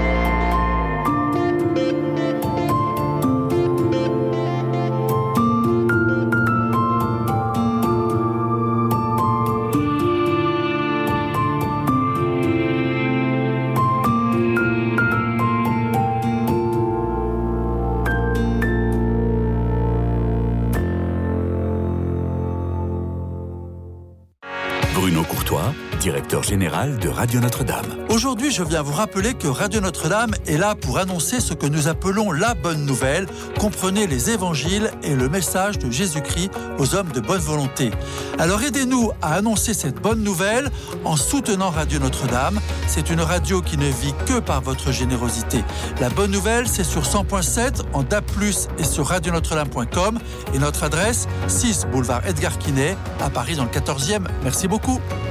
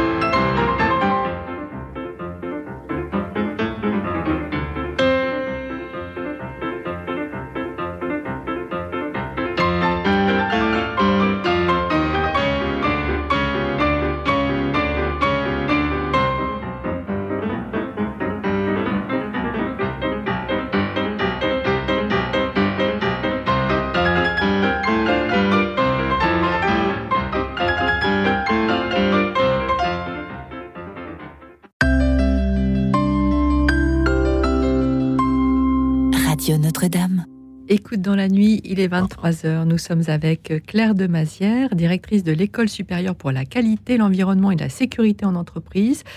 Euh, basé à Paris, et Ferréol Delmas, directeur général du think tank Écologie Responsable. Ce soir, nous partageons et échangeons ensemble autour de cette question. Quelles sont vos actions pour préserver l'environnement? Vous pouvez continuer à nous appeler pour nous offrir vos témoignages au 01 56 56 44 00.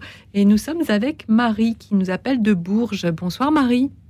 Oui, bonsoir. Pas de Bourges, justement, ah, du Berry. Du Berry ah ben on me met Bourges. Alors moi, je, Bourges, je répète, euh, je oui, répète euh, bêtement ce qu'il y a sur l'affiche. D'accord, du Berry. C'est loin de Bourges, en tout cas. C'est dans la campagne. Et, et c'est l'histoire des orties qui m'a qui m'a euh, fait vous appeler. Bon, écologique, je sais pas si je suis écologique, mais on, on l'est depuis longtemps. parfois à la campagne, on économise l'eau, on économise tout, l'électricité, l'eau et tout ce qu'on peut. Mais c'était les orties qui m'ont fait penser, parce que en, 1952, ça remonte donc très lointain. Euh, on était desservi par une, communauté de dominicains et il y en avait un qui nous donnait des conseils de, cuisine et qui recommandait d'utiliser beaucoup les orties dans, ce qu'on faisait. Voilà. Parce que c'est. Ça, m'a. Euh, donc euh, ça, date pas d'hier. Hein. Parce que qu'elles ont des propriétés particulières? Oui, oui, euh, ben c'est, ben, il recommandait d'en mettre dans la dans la soupe, dans le, dans le et, je crois que maintenant, quand on se penche beaucoup sur toutes les choses euh, naturelles, bio, etc., les orties ont des vertus euh, tout à fait. Euh, ben, c'est de la verdure, hein. C'est du. Et vous-même, vous vous en servez pour. Oui, oui, oui. Moi, j'en mettais. Oh, j'en, mettais. J'en mettais. Non, je me suis fait des des des, des, des omelettes aussi. Alors, ben, vous savez, c'est, comme toutes les choses de toutes les verdures, hein, les épinards, les, enfin, tout ce qu'on peut trouver de vert. Oh, je dirais pas que je les mangerais crus. Hein. Je crois que là, je, crois que le monsieur qui témoignait euh, disait qu'on pouvait les manger crus, mais enfin, moi, j'ai jamais essayé encore. Oui, oui. Mais il y a beaucoup de choses de, la nature qui, qui sont. Euh, euh, on, on, trouve souvent des, des, des, petits livres, des livrets, des, des, des, recettes comme ça à partir des plantes de la nature en faisant très attention parce que tout n'est pas consommable, mais euh, voilà. Donc votre, votre piste pour être plus écologiquement responsable, peut-être, euh, c'est euh, diversifier aussi son alimentation, aller vers des choses vers lesquelles on n'aurait peut-être pas été immédiatement. Moi, par exemple, les orties, mais d'autres. Oui. Voilà. on parle aussi des. Alors là, j'interroge nos invités. On parle aussi des insectes. Oui, euh, c'est un peu des, des sauterelles. Des... Est-ce que c'est ça l'avenir de la bah c'est, euh, En tout cas, c'est une des pistes parce qu'il y, a, il y a pas mal d'entreprises qui commencent à se développer dessus, qui en fait, euh, de, voilà, qui proposent de, de, de, consommer des insectes. Et c'est pas forcément quelque chose qui, alors nous Européens, ça nous paraît très éloigné, mais dans de nombreuses cultures, c'est fait depuis depuis des millénaires et des siècles. Et donc euh, voilà, c'est pas quelque chose. souvent, la, la vie, c'est quand même des cycles, et donc en fait, on, voilà, on redécouvre des choses qui existent depuis très longtemps. Merci Marie d'avoir appelé ce soir, euh, de nous avoir rappelé les vertus des orties. On va essayer, promis. Au revoir. Merci beaucoup. Au revoir Madame. Euh, et nous prenons en ligne Corinne. Corinne qui nous appelle de Douai. Oui, bonsoir. Bonsoir Cécilia, bonsoir. à vos invités, bonsoir, à ceux qui écoutent et celles qui écoutent. Ben oui, euh, vous avez parlé un petit peu du végétarisme et du des véganes. Et en fait, je suis végétarienne depuis 82. Alors, dites-nous la différence justement entre végétarien, parce que là, je vois sur la fiche, je suis végétarienne et je suis maintenant devenue végane. Alors, c'est quoi la différence? Alors, euh, je vous dis d'abord pourquoi j'étais végétarienne, parce que, eh bien, parce que euh, c'était pour la faim dans le monde en fait. C'était euh, les animaux prennent une part de céréales pour se nourrir, tandis que si il y avait moins d'animaux, il y aurait plus de place pour que y ait moins de famine dans le monde. C'est peut-être un, c'était ça qui me portait en fait. Hein. Et après, vegan, c'est aucun produit animaux. Alors j'ai mis du temps à, à, à, passer à être vegan en fait. Hein. C'est-à-dire que les, les végétariens, moi je, je, le vivais comme ça en fait. Les végétariens, en tant que végétarienne, je pouvais manger des laitages, je pouvais manger des, des œufs, mais pas de viande et pas de poisson. Bien que c'était difficile dans mon entourage de aller manger un petit peu de poisson, manger un petit peu. Bon, mais finalement, euh, j'ai maintenu, j'ai maintenu le cap parce que c'était puis la souffrance animale euh, euh, quand quand ils sont en batterie, quoi, quand ils sont nombreux, et la souffrance animale à l'abattoir, ça, ça me ça me faisait du mal, quoi. Et après, euh, euh, ce qui était difficile pour moi, c'est d'arrêter les laitages. Et euh, les œufs, c'était facile, mais les laitages, et c'est quand j'étais enceinte et que j'ai décidé de, ben, pour l'allaitement maternel. Et là, c'était une grande, grande, grande révélation. Le lait, le lait euh, de vache, il est destiné à faire grandir le petit veau et que le petit veau reste auprès de sa maman. Et que le lait de maman, euh, eh ben, il est pour le petit enfant. Et je voyais combien euh, ma fille, moi, j'étais à, à, plein de, de, de congrès sur l'allaitement maternel. Et je vous, vous savez que je suis complètement euh, je défends l'allaitement maternel, bien que je sais que beaucoup de féministes le, euh, disent, disent qu'on n'est pas euh, euh, euh, qu'on est esclave, mais vraiment le le sein il est fait pour ben pour l'allaitement, voilà. Alors restons, restons sur le, le, si vous voulez bien, sur le, le, le végétarisme et sur le véganisme. Maintenant, Eh grâce ben- à vous, nous avons compris la. Enfin, moi, j'ai compris la différence. Je, je ne, la, je ne la connaissais pas bien. Donc, pas d'œufs, pas de laitage euh, d'un côté, pas de produits animaux ou même euh, issus de voilà.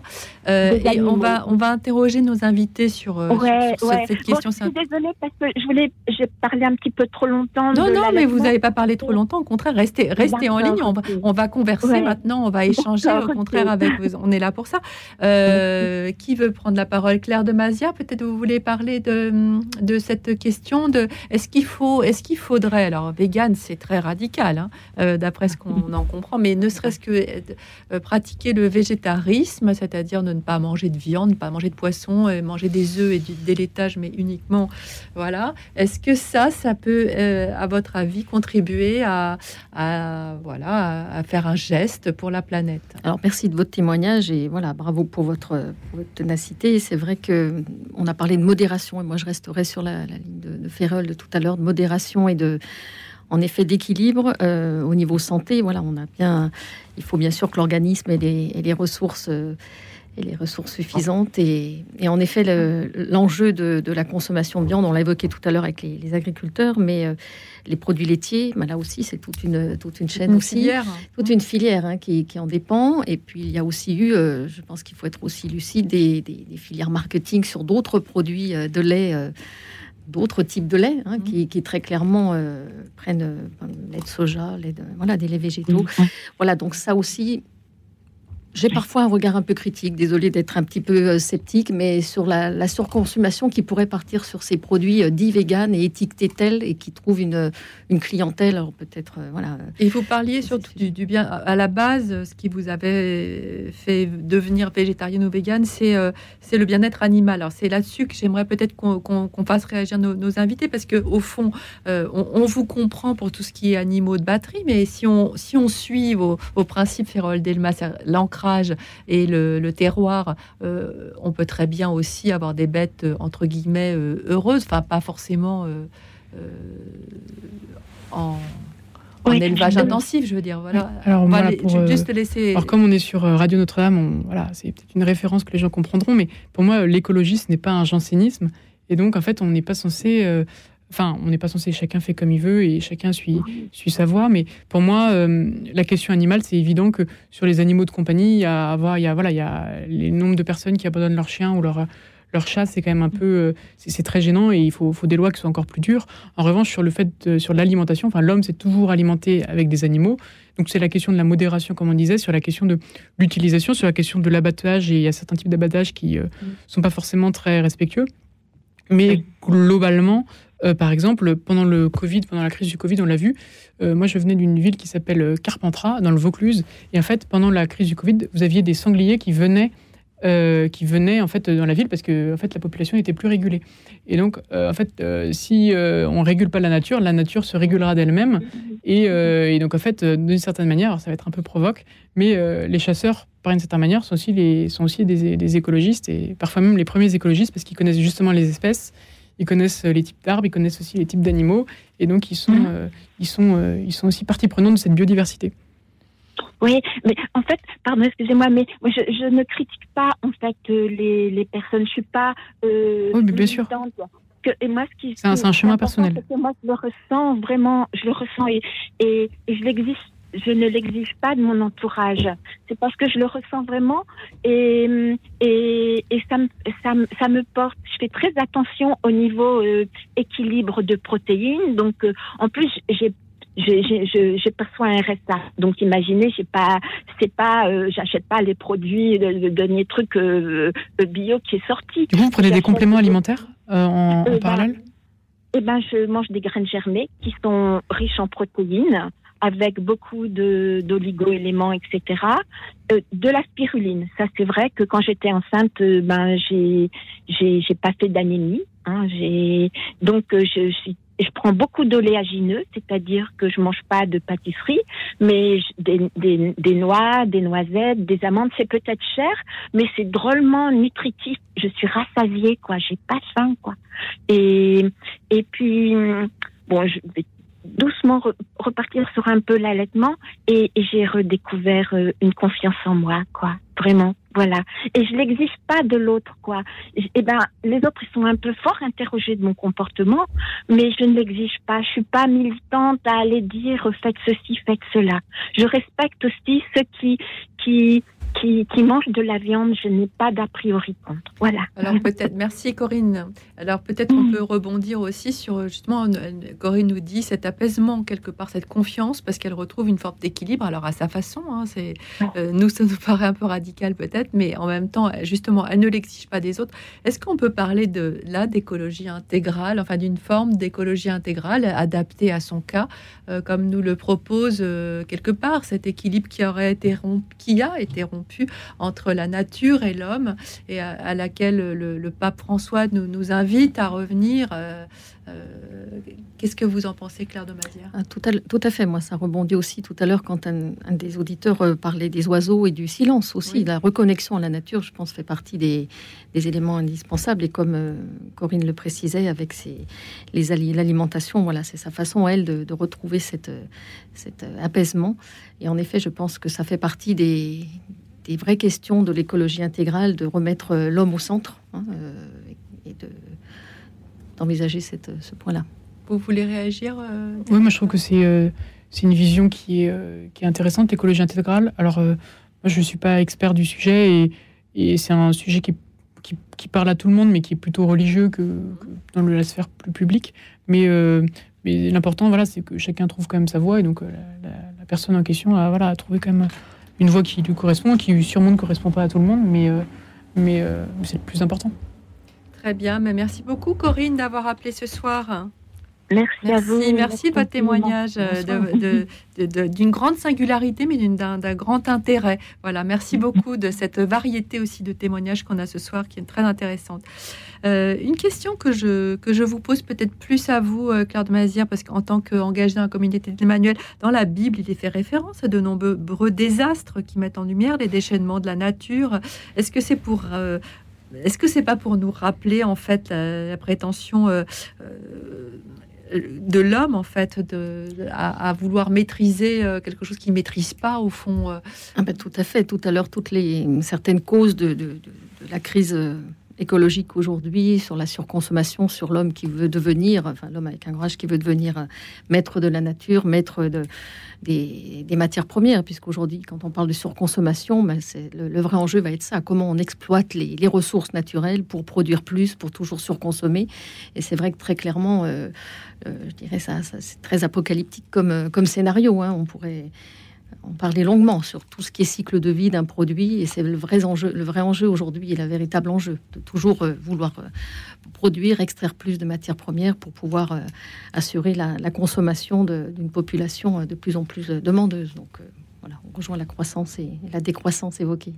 que, l'homme apprenne à relativiser sa propre force, ses propres succès, ça, ça vous parle, ça, Delmas Ferréol Oui, c'est la, la, question la question de mettre des limites. C'est la question de mettre des, la question de mettre des limites dans, dans ce qu'on peut faire. Après, moi, je pense aussi qu'en parallèle, il y a la question de l'innovation qui est intéressante. C'est-à-dire que l'homme, depuis, euh, la création, euh, depuis sa création, euh, a toujours dépassé ses, propres limites, a toujours réussi à les, dépasser et à aller plus loin. Et donc, l'homme voilà, est très intelligent et arrive toujours à aller plus loin. Donc après, oui, il faut savoir où poser les limites et comment arriver à, à, bah, se dépasser dans ces conditions-là. Euh, j'ai envie de parler de, sobriété heureuse, pour reprendre le terme de, ce philosophe euh, Pierre Rabhi, qui est très connu. Hein. Modérer ses besoins, rompre avec les ressorts commerciaux sur lesquels repose la mondialisation. Est-ce que, alors, je ne sais pas en fait ce que vous allez répondre, parce que quelque part, euh, modérer ses besoins, c'est bien, mais en même temps, rompre avec les ressorts commerciaux sur lesquels repose la mondialisation, c'est aussi rompre avec l'industrialisation, les entreprises. Avec, je vous laisse. Alors, euh, euh, c'est pas tout à fait ma camerie, mais Camille Etienne, qui est une, qui est euh, une, qui a mon âge, et, qui a exactement mon âge, et qui a écrit un livre qui s'appelle Pour un soulèvement écologique, a une réflexion qui est assez intéressante d'un certain point de vue. C'est qu'elle dit qu'il y a tous nos gestes individuels, les éco-gestes, comme on dit, et après vous avez la question de, en fait, de l'effort collectif. Et en fait, euh, et on le fait peut-être aussi ce soir, mais en parlant tout le temps de euh, quel éco-geste on fait, quel éco-geste euh, on doit faire, quel éco-geste on doit mettre en place, on oublie qu'en fait, il y a quand même un, système qui est global et que pour pouvoir vraiment réformer la, situation et vraiment être plus écolo, en fait, il faut penser ça de manière systémique. Et, et ça, c'est cette sobriété heureuse, en fait, elle est possible que si, d'un point de vue mondial, mais aussi d'un point de vue des États, des régions, des villes, il y a un vrai, il y a un vrai engouement et une vraie prise de conscience et une vraie euh, mise en place de propositions concrètes. Bien, merci euh, de continuer à nous appeler au 01 56 56 44 00 pour nous partager vos inquiétudes face euh, au changement climatique ou aux désastres écologiques auxquels nous assistons, pour nous dire aussi les actions concrètes que vous avez mises en place pour tenter à votre aune de préserver l'environnement. 01 56 56 44 00. Le standard attend vos appels pour venir témoigner en l'antenne et vous pouvez aussi nous suivre, vous le savez, et réagir sur la chaîne YouTube de Radio Notre-Dame. Mais tout de suite, nous écoutons un extrait du Sacre du printemps de Igor Stravinsky, interprété par l'orchestre symphonique Confluence, dirigé par Philippe Fournier, un hymne à la beauté de la nature et de cette saison, symbolique du renouveau et de la renaissance, qui est le printemps. Écoute dans la nuit, une émission de Radio Notre-Dame en co-diffusion avec RCF.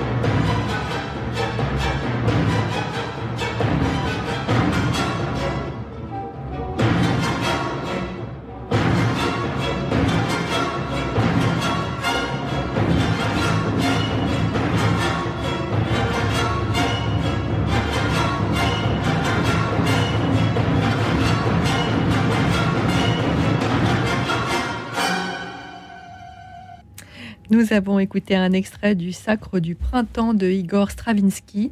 Nous sommes avec Claire de Mazière, directrice de l'École supérieure pour la qualité, l'environnement et la sécurité en entreprise, et de Ferréol Delmas, directeur général du think tank Écologie responsable. Merci à vous, chers auditeurs de Radio Notre-Dame et de RCF, de nous appeler au 01 56 56 44 00 pour nous partager vos actions en matière d'environnement.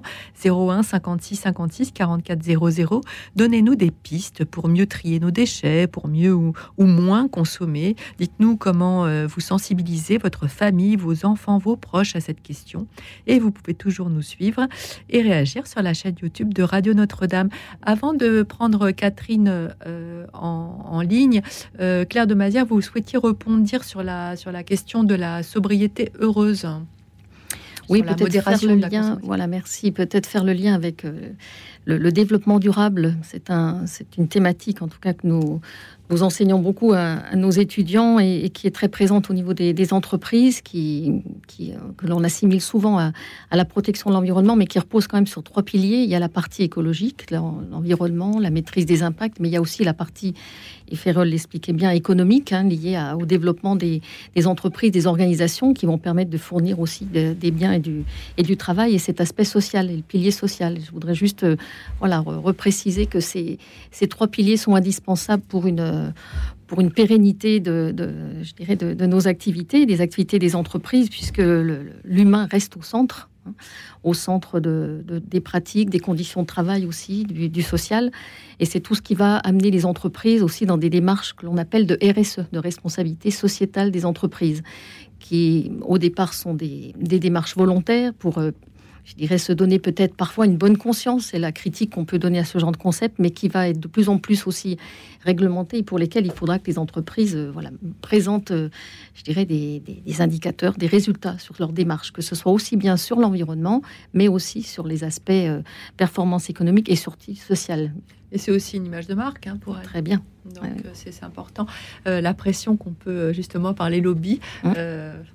Euh, exercer sur les entreprises. Euh, Catherine, vous êtes, euh, vous êtes en ligne, vous appelez de Toulouse. Bonsoir. Bonsoir, Cécilia et bonsoir à vos invités et aux auditrices, auditeurs, à tout le monde. Et voilà, moi, ce que j'ai dit, ben, vous avez peut-être ma petite fiche, le maximum de ce que je, je, peux faire en famille avec mes enfants, mes petits-enfants à tous les niveaux, hein. énergie, l'eau, euh, les légumes de saison, les fruits de saison. Euh, on a des panneaux solaires. On n'avait pas trop d'argent, mais on a réussi il y a pas mal d'années à se, quand même, avec beaucoup de privation, à faire mettre un panneau, des panneaux solaires et un chauffe-eau solaire. Euh, on fait du vélo, on, marche à pied, on prend les transports en commun quand on, a un peu plus d'aller plus loin. Euh, on a acheté une voiture, euh, je l'ai pas dit ça, mais on a bon ça c'est possible. Je le conseille à tout le monde qui ont leurs enfants dans la même euh, ville. Hein. Nous à Toulouse, nos trois enfants habitent à Toulouse.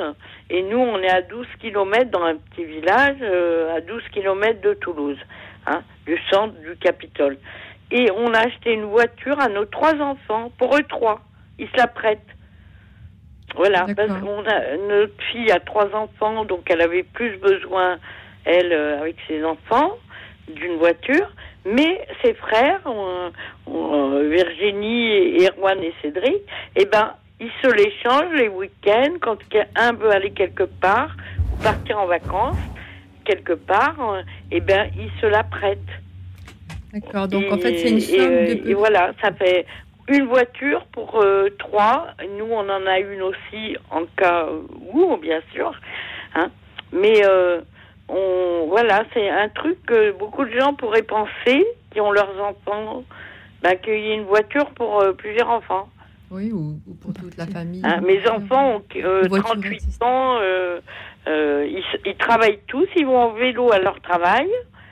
Ils vont en vélo et la voiture, ils l'utilisent pratiquement que le week-end. hein. Alors, Claire de Mazière veut réagir sur votre témoignage. hein. Oui, je vous remercie Oui. pour, votre, pour votre témoignage parce que très clairement, aujourd'hui, c'est une des solutions contre la, la surconsommation et les, les sur, suréquipements des, des ménages. Et il y a beaucoup de, de, de- de- de solutions, de plateformes pour partager justement des équipements, que ce soit des véhicules ou d'autres. Très concrètement, en arrivant sur Paris, ben, notre voiture euh, ne bougeait pas le- la semaine et on l'a mis sur un site d'autopartage. Et c'est vrai que très clairement, tous les équipements, euh, y compris de, de bricolage ou autre, on n'a pas toujours besoin d'un achat et d'un investissement euh, durable. Et par contre, le partage est une solution euh, extrêmement bénéfique. Donc, merci pour votre, pour votre exemplarité. Ils, euh, ils, euh, ils se passent la voiture et après, ils font du euh, Covoiturage. de- covoiturage. Quand de longue distance, ils font beaucoup de depuis des années du covoiturage aussi. Et euh, voilà, ça participe. Mais j'insistais pour dire, en fait, ce n'est pas les pauvres qui polluent. Les pauvres, ils peuvent pas se le permettre de polluer. Ils n'ont pas les moyens de polluer. Ce sont les riches et, et les politiques mondiaux. Il y a des par rapport aux pesticides, à plein de choses. euh, le nucléaire, le charbon là, euh, qui a encore euh, malheureusement. Eh bien, c'est les politiques mondiaux qui devraient prendre des, décisions radicales. Ferréol Delmas, est-ce que c'est Et est-ce qui que c'est- est-ce que devrait, euh, si- euh, Catherine, Catherine, on va demander, on va demander la- l'avis de, de Ferréol Delmas sur ce que vous venez de soulever, qui est. Qui est Mais oui, de- parce que- Est-ce que, est-ce que, va pas que dire la- les pauvres, ils vont polluer. Non, ils polluent pas les c'est si pauvres. simple Alors, Delmas? déjà- on va laisser répondre. On va laisser répondre nos invités. Ah, Déjà, moi, je trouve que ce qui est très bien, c'est votre système de covoiturage et ça participe euh, à voilà, ce qu'on dit, c'est faire société. C'est-à-dire que quand vous avez tout le monde qui est sur, sur le périph' avec sa voiture individuelle et, et en fait, voilà, euh, une vie en société et, et, le principe même de nation, c'est le fait que là, les gens puissent parler, donc c'est très très bien. Euh, ensuite, sur la question des riches et des pauvres, euh, c'est un débat qui, euh, voilà, qui existe depuis très longtemps. Euh, vous avez différentes écoles de pensée qui vont dire que c'est les riches qui polluent, que c'est les pauvres qui. Sinon, c'est les pauvres qui polluent. Je pense que la question est un peu plus compliquée. Euh, Les riches consomment plus. les riches consomment plus, mais euh, les pauvres ont des voitures plus polluantes parce qu'elles n'ont pas les voitures électriques. Et un urbain vous dira que c'est les pauvres qui polluent au fin fond de la campagne, et quelqu'un qui vit dans un espace rural vous dira que c'est le riche qui, avec son yacht, euh, pollue. Donc, je Mais pense que c'est un voitures débat. électriques, euh, excusez-moi, c'est pas une solution du tout. Du tout. En fait, je pense que le débat est un peu plus complexe et qu'on bien, retrouve euh, le, sens. hein. On prend euh, les euh, pour les charger les voitures électriques ou les euh, dans des pays très pauvres où des enfants travaillent pour une misère. Moi, je pense que c'est vraiment un scandale même la voiture électrique. Moi, je pense que plutôt que de, voilà, de lancer des anathèmes, voilà, les riches, les pauvres, c'est plutôt la question du, du dialogue. Et en fait, pour moi, vous parliez des, des hommes politiques. Pour moi, le rôle d'un homme politique, c'est plutôt justement d'arriver à, à trouver des solutions qui, euh, qui, euh, bah, qui justement à- au plus de consensus possible. Alors, je pense que vous faites peut-être référence tout à l'heure, quand vous parliez des, riches, justement à la question de l'ISF euh, climatique, peut-être. Euh, le fait de taxer euh, les personnes les plus riches pour justement avoir une somme d'argent importante à reverser. Mais moi, je peux vous dire dans dans un même temps, c'est que vous taxez les personnes les plus riches, ben, en fait, elles vont, elles vont s'exiler fiscalement euh, très loin et en fait, euh, il y aura de l'argent pour personne. Donc en fait, la question, c'est d'arriver aussi à plus, plus que le, le fait de taxer et d'avoir une écologie punitive, c'est plutôt la question de l'investissement, c'est-à-dire que permettre aux riches d'investir euh, cet argent pour justement pour des belles causes euh, et euh, qui soient des causes, des causes vertes, comme on dit. Vous pensez qu'ils le font?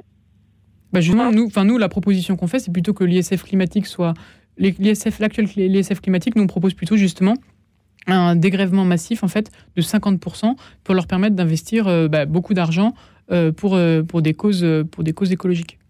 Merci en tout cas Catherine d'avoir appelé ce soir. Merci, Merci beaucoup, de votre cas. témoignage euh, très, très riche et très dense parce que vous avez abordé plusieurs euh, axes et euh, ça nous permet nous aussi de réfléchir avec vous. Merci beaucoup Catherine. Et euh, nous allons prendre ce, maintenant euh, Joachim. C'est Joachim, j'arrive pas à lire sur la fiche votre nom exact. Bonsoir. Oui, bonsoir. Oui, oui, c'est Joachim. Joachim. D'accord. Bonsoir, vous appelez de l'Ain Oui, oui, oui, de, oui, oui, c'est ça. Alors, dites-nous, qu'est-ce que, quelles sont vos actions pour préserver l'environnement? Ben, En fait, moi, comment dire, bon, moi, mon action, c'est simplement de repenser un peu l'ensemble, en fait. C'est-à-dire que, en fait, j'avais renoncé à l'argent, moi, à la base. et, enfin bon, peu importe. Mais c'est on, on, on, se moque un peu de ça. C'est pas ça, mais c'est simplement de prendre en référence la Terre, c'est-à-dire qu'au final, c'est pas censé être politique. À la base, on n'était rien. Et en fait, on l'oublie parce que, bon, ben, on a passé les 20 premières années de, de notre vie à l'école. Donc, c'est-à-dire entre quatre murs, quand tu veux regarder l'oiseau, il faut pas. Quand notre spontanéité, c'est-à-dire discuter, regarder l'oiseau, etc., on nous la bloque. Et en fait, la base, c'est la terre. C'est-à-dire qu'au final, là, par exemple, il y a des noix, il y a, je sais pas, des pommes. C'est incroyable qu'en fait, on, on préfère acheter et aller dans les magasins plutôt que de simplement ramasser de quoi manger. C'est-à-dire, en fait, on n'est pas plus qu'une mouette, qu'un renard, qu'un chat, qu'un singe, qu'un, qu'une vache, quoi. Et eux ne polluent pas, eux savent euh, ramasser de quoi manger, eux savent éventuellement construire des nids, ils savent, euh, par exemple, migrer. Nous, on pourrait très bien migrer comme eux, migrer et aller chercher leur nourriture quand il n'y en a plus ici. Et en fait, euh, ouais, on n'est plus terrien. C'est comme si. Donc moi, mon action, c'est simplement de, bah, de, revenir revenir à la terre, quoi, avoir une référence mais là, vous, nous proposez de revenir à l'âge de pierre. Ah oui, mais alors c'est ce qu'on nous dit. Mais alors l'âge de pierre, c'est-à-dire, en fait, si on prend il y a encore 200 euh, ans, euh, il, y a, il y a environ 200. Pour moi, les, si vous voulez, l'électricité. Alors, je dis pas qu'il y a rien de bon, hein, mais si on, on, on s'en contentait pour des choses euh, absolument essentielles, comme je sais pas moi, euh, euh, l'hôpital par exemple, ou alors, la radio pourquoi pas, parce que c'est un service public. Mais quelques petits détails. Et si vous c'est pas l'électricité qui nous rend heureux. À chaque fois qu'on dit ça, qu'est-ce qui nous rend heureux? L'amour de ma femme, l'amour de Dieu, l'amour de la terre, l'amour de mes amis, l'amour de ma famille. Euh, c'est-à-dire en fait le même amour qu'on voit chez les hérissons, qu'on voit, j'en sais rien, qu'on voit chez les sangliers. C'est-à-dire qu'en fait, euh, qu'est-ce qu'on veut? Soit on veut être heureux, soit on veut juste, euh, comment dire, soit on veut être heureux, être philosophe. Par exemple, on est sur une radio chrétienne. Je sais pas, Jésus, me semble-t-il, hein, marchait sans aucune possession, et, et, et, et en plus de ça, juste pour finir, qu'est-ce qui en fait, on nous a volé encore autre chose, parce qu'en fait, si on vit, par exemple, moi j'ai choisi de ne plus avoir de maison, simplement. C'est-à-dire de faire plutôt, d'avoir de l'amour et de la confiance. J'ai dormi chez des gens pendant six mois d'affilée, j'ai, c'est pas si compliqué de faire un feu. Et en fait, ce qui est beau au milieu de tout ça, c'est quand on fait un feu et qu'on a les étoiles. Notre plafond, c'est des étoiles, c'est-à-dire c'est l'infini. C'est quelque chose de miraculeux, incroyable. Quand le matin, le soleil se lève, il y a quelque chose qui est de l'ordre de, je sais pas, c'est surnaturel. Mais tout ça. Euh, Joachim, bref, je, pardon. Je, vous coupe un petit peu parce qu'on a beaucoup, beaucoup d'appels. Mais la question que vous soulevez est intéressante parce que est-ce que est-ce qu'il faut revenir en arrière En fait, c'est ça votre question. Est-ce qu'il faut revenir en arrière, Ferréol Delmas? Est-ce qu'il faut euh, se délester de tout progrès En fait, c'est le progrès qu'on. Que, Pardon, excusez-moi. Juste, juste, oui, vous m'entendez Oui. Encore? oui. Mais moi, c'est pas tellement. Euh, c'est-à-dire, il y a des avancées, mais au final, euh, c'est plus, c'est pas tellement en arrière. C'est plutôt savoir. parce que par exemple, les pygmées actuellement sont un peuple qui eux, sont bien humains, c'est la même race, tout ça mais eux ne polluent pas. Et mais si ils ne sont pas dans la même situation d'industrialisation. si on n'oublie pas, si on n'oublie pas, euh, en, tout le, le peuple américain, c'est-à-dire tout le continent entier, et euh, je pense que ça serait valable d'autres continents. Si vous voulez, si vous voulez, s'il n'y a pas la colonisation avec des mitraillettes, hein, contre des gens. Là, là on s'éloigne. Là, on s'éloigne du sujet, euh, Joachim. Restons. Déjà, c'est un sujet déjà tellement vaste. L'environnement est tellement compliqué. Restons sur le sur le sujet de l'environnement. Mais euh, Ferréol Delmas va, vous répondre sur ce que vous soulevez, qui est qui est très intéressant. Est-ce que est-ce qu'il faut finalement remettre en cause le progrès? Moi, ça, votre, quand vous avez parlé, moi, ça me fait penser à, je ne sais pas si, puisque voilà, vous, avez l'air d'être un peu philosophe, à Jean-Jacques Rousseau qui a écrit Émile ou l'éducation. Et en fait, Émile ou l'éducation, c'est euh, le fait que euh, il y aurait un mythe du, en quelque sorte, du bon sauvage qui vivrait tout seul sur une île et en fait apprendrait les choses de lui-même et qui n'aurait pas besoin ni de maître ni de ni de, personne pour lui apprendre à, à, vivre et à savoir ce qui est bon. Et moi, je pense que justement, euh, en fait en, se mettant dans la situation, enfin dans notre situation, c'est en sachant ce que les gens avant ont fait, en sachant ce que les gens avant ont produit, que nous-mêmes on peut progresser. Donc la question du progrès, bon, il y a la, vous parlez du progrès matériel, mais aussi le progrès intellectuel. Et, et donc voilà, moi c'est plutôt là-dessus que je voudrais rebondir. Après sur la question de les animaux, bon, on en a déjà un peu parlé tout à l'heure. Il y a quand même des, différences euh, qui peuvent être euh, qui peuvent être notables. Déjà le fait de pouvoir euh, de pouvoir parler.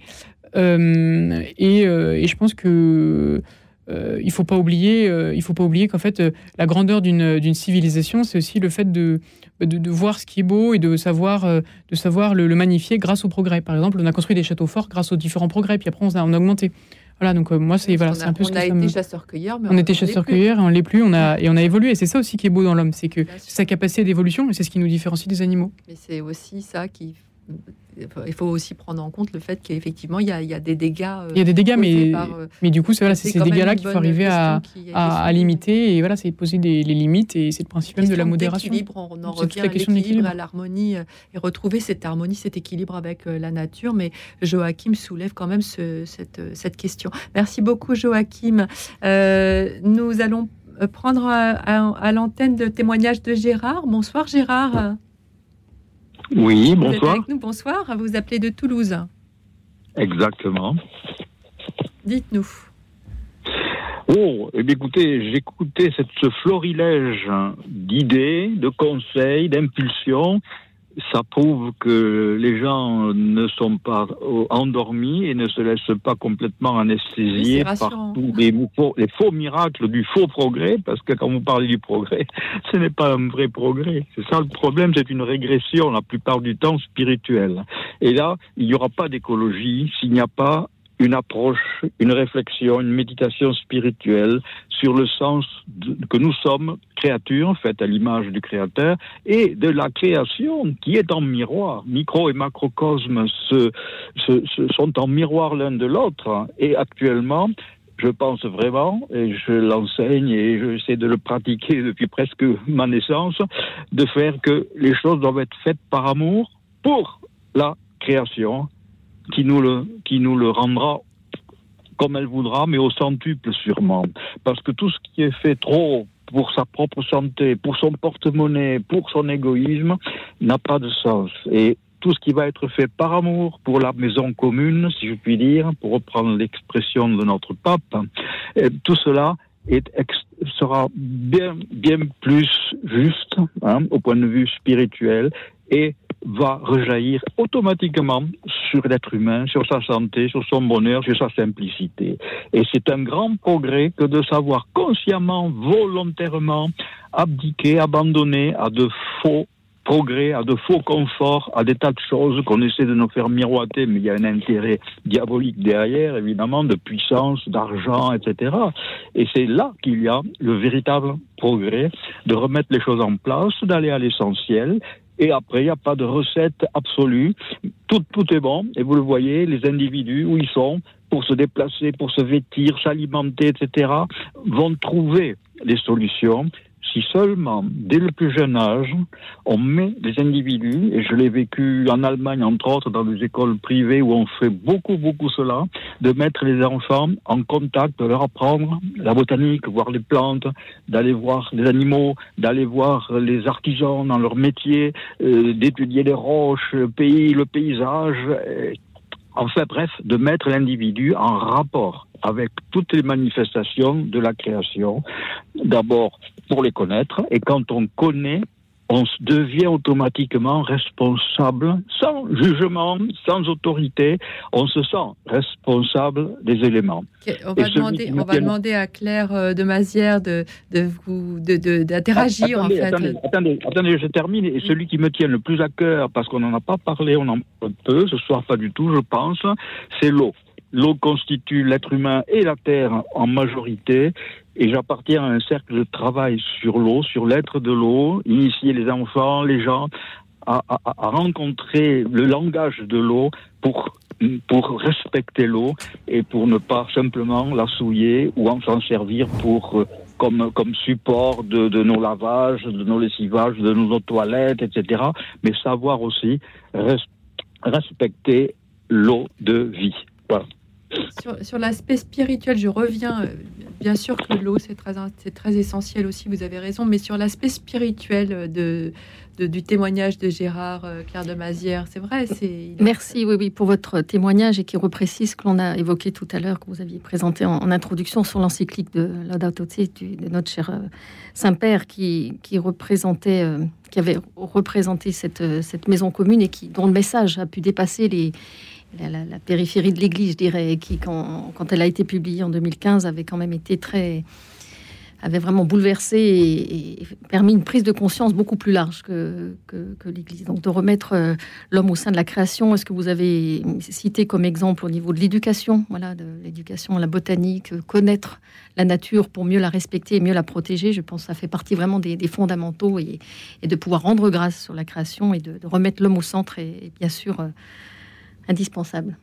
Et sur cette euh, juste, vous voulez dire euh, Oui, c'est intéressant. Bah, en fait, je pense qu'on peut souscrire à 100%. Enfin, je pense qu'ici tout le monde souscrit sur le fait que euh, l'écologie peut pas être quelque chose de complètement détaché de l'homme et de sa, sa spiritualité et, du sens. Et de ça. En fait, Gérard nous parle du sens. du sens, en fait, tout à fait. C'est comment, c'est-à-dire qu'aujourd'hui on se retrouve avec et je ma génération et et notamment euh, assez lié à ça, c'est la question du déracinement. C'est-à-dire qu'en fait, on n'a plus forcément de, racines, on ne sait plus pourquoi on fait les choses. En fait, c'est une écologie complètement euh, liée à rien. C'est on, va, faire les choses parce que euh, la planète souffre, etc. Mais, sans lier à, à, autre chose que ça. Et en fait, je pense que le fait de prendre du recul aussi dessus et prendre le temps et le temps du silence, le temps de la méditation, c'est quand même quelque chose d'important pour pouvoir bah, voilà, voir pourquoi, pourquoi on fait les choses. Et, la dimension spirituelle, elle est essentielle là-dedans. Merci beaucoup Gérard de nous avoir rappelé à cette justesse, à cette sagesse, à cette spiritualité qui effectivement est, euh, centrale dans la question de, l'écologie. Merci de votre témoignage. Nous continuons à échanger ensemble ce soir autour des actions que nous pouvons mettre en place pour préserver l'environnement. Et tout de suite, nous écoutons un extrait de la symphonie pastorale de Beethoven, interprétée par l'Orchestre national du Capitole sous la direction de Giovanni Antonini. Écoute dans la nuit, une émission de Radio Notre-Dame en co-diffusion avec RCF.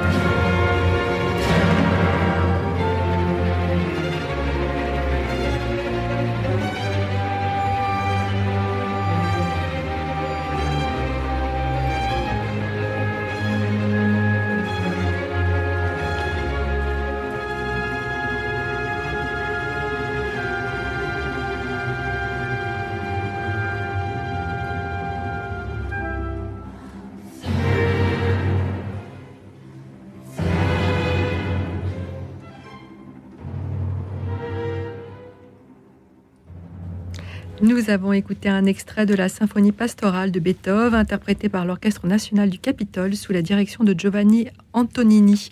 Et tout de suite, nous prenons rapidement Michel. Michel, vous êtes en ligne Oui, bonsoir à Bonsoir.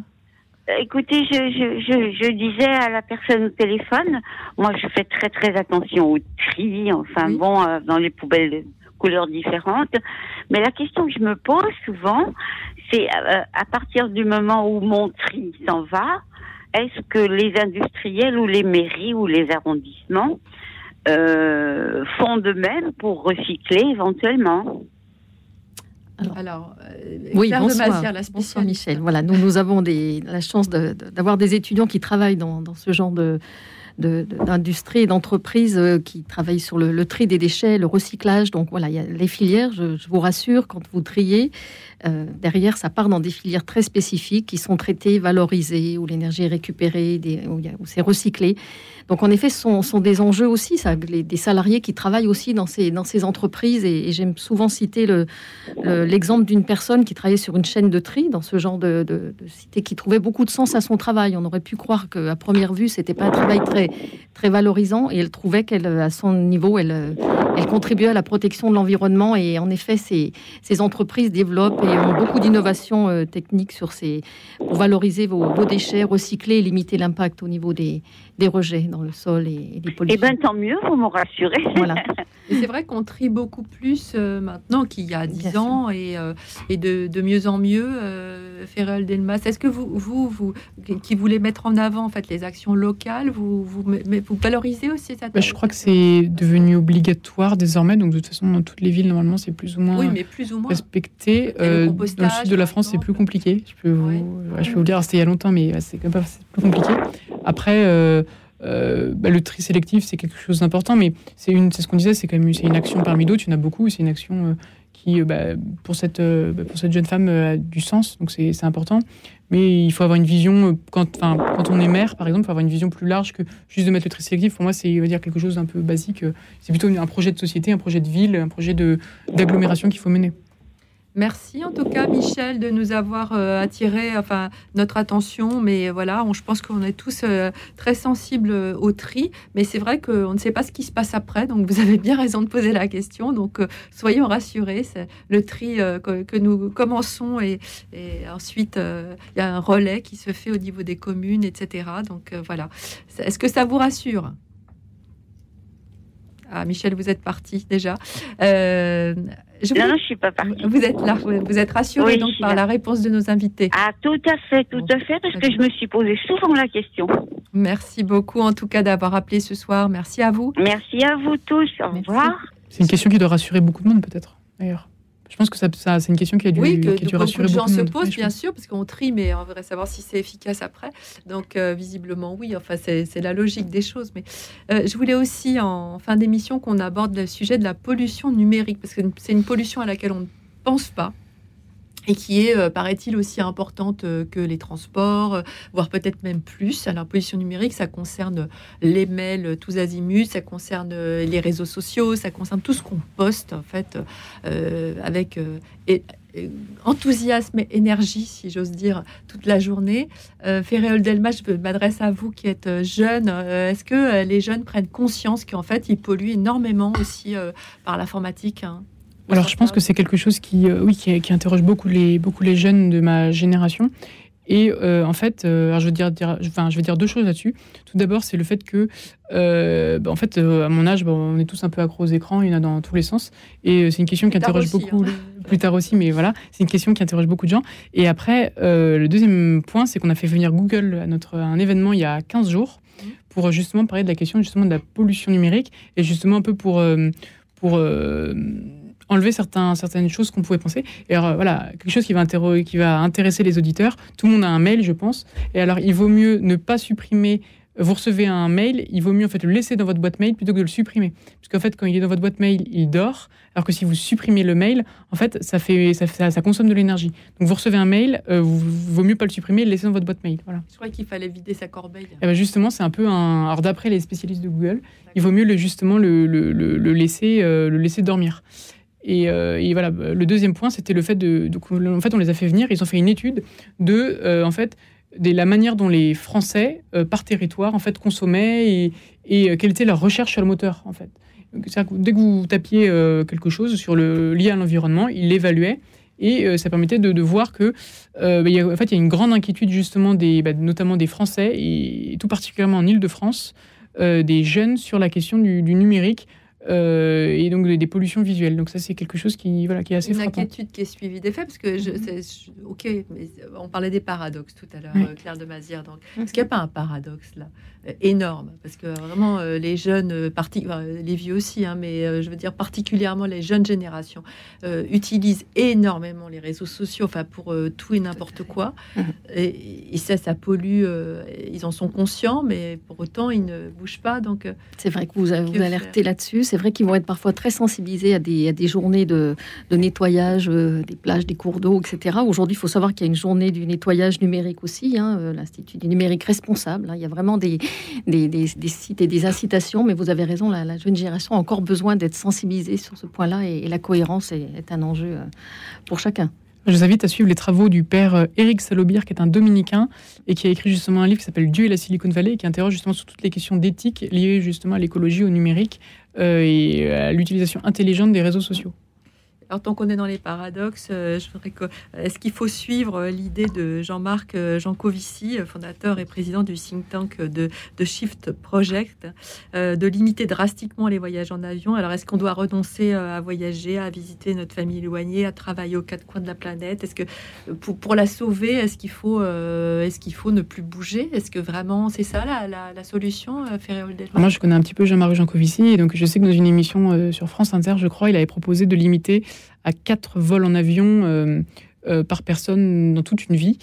Euh, donc c'était assez drastique, c'est justement ça a fait beaucoup réagir. Et donc moi je pense qu'il faut arriver à trouver un certain sens de voilà, c'est-à-dire prendre l'avion tous les deux jours c'est pas forcément positif. Et après donc ça c'est quelque chose qui va faire réagir beaucoup les auditeurs. Mais je crois dans l'avion vert, c'est-à-dire que le fait qu'on puisse utiliser quand même les nouvelles technologies et euh, notamment l'hydrogène pour pouvoir euh, justement continuer à pouvoir voyager.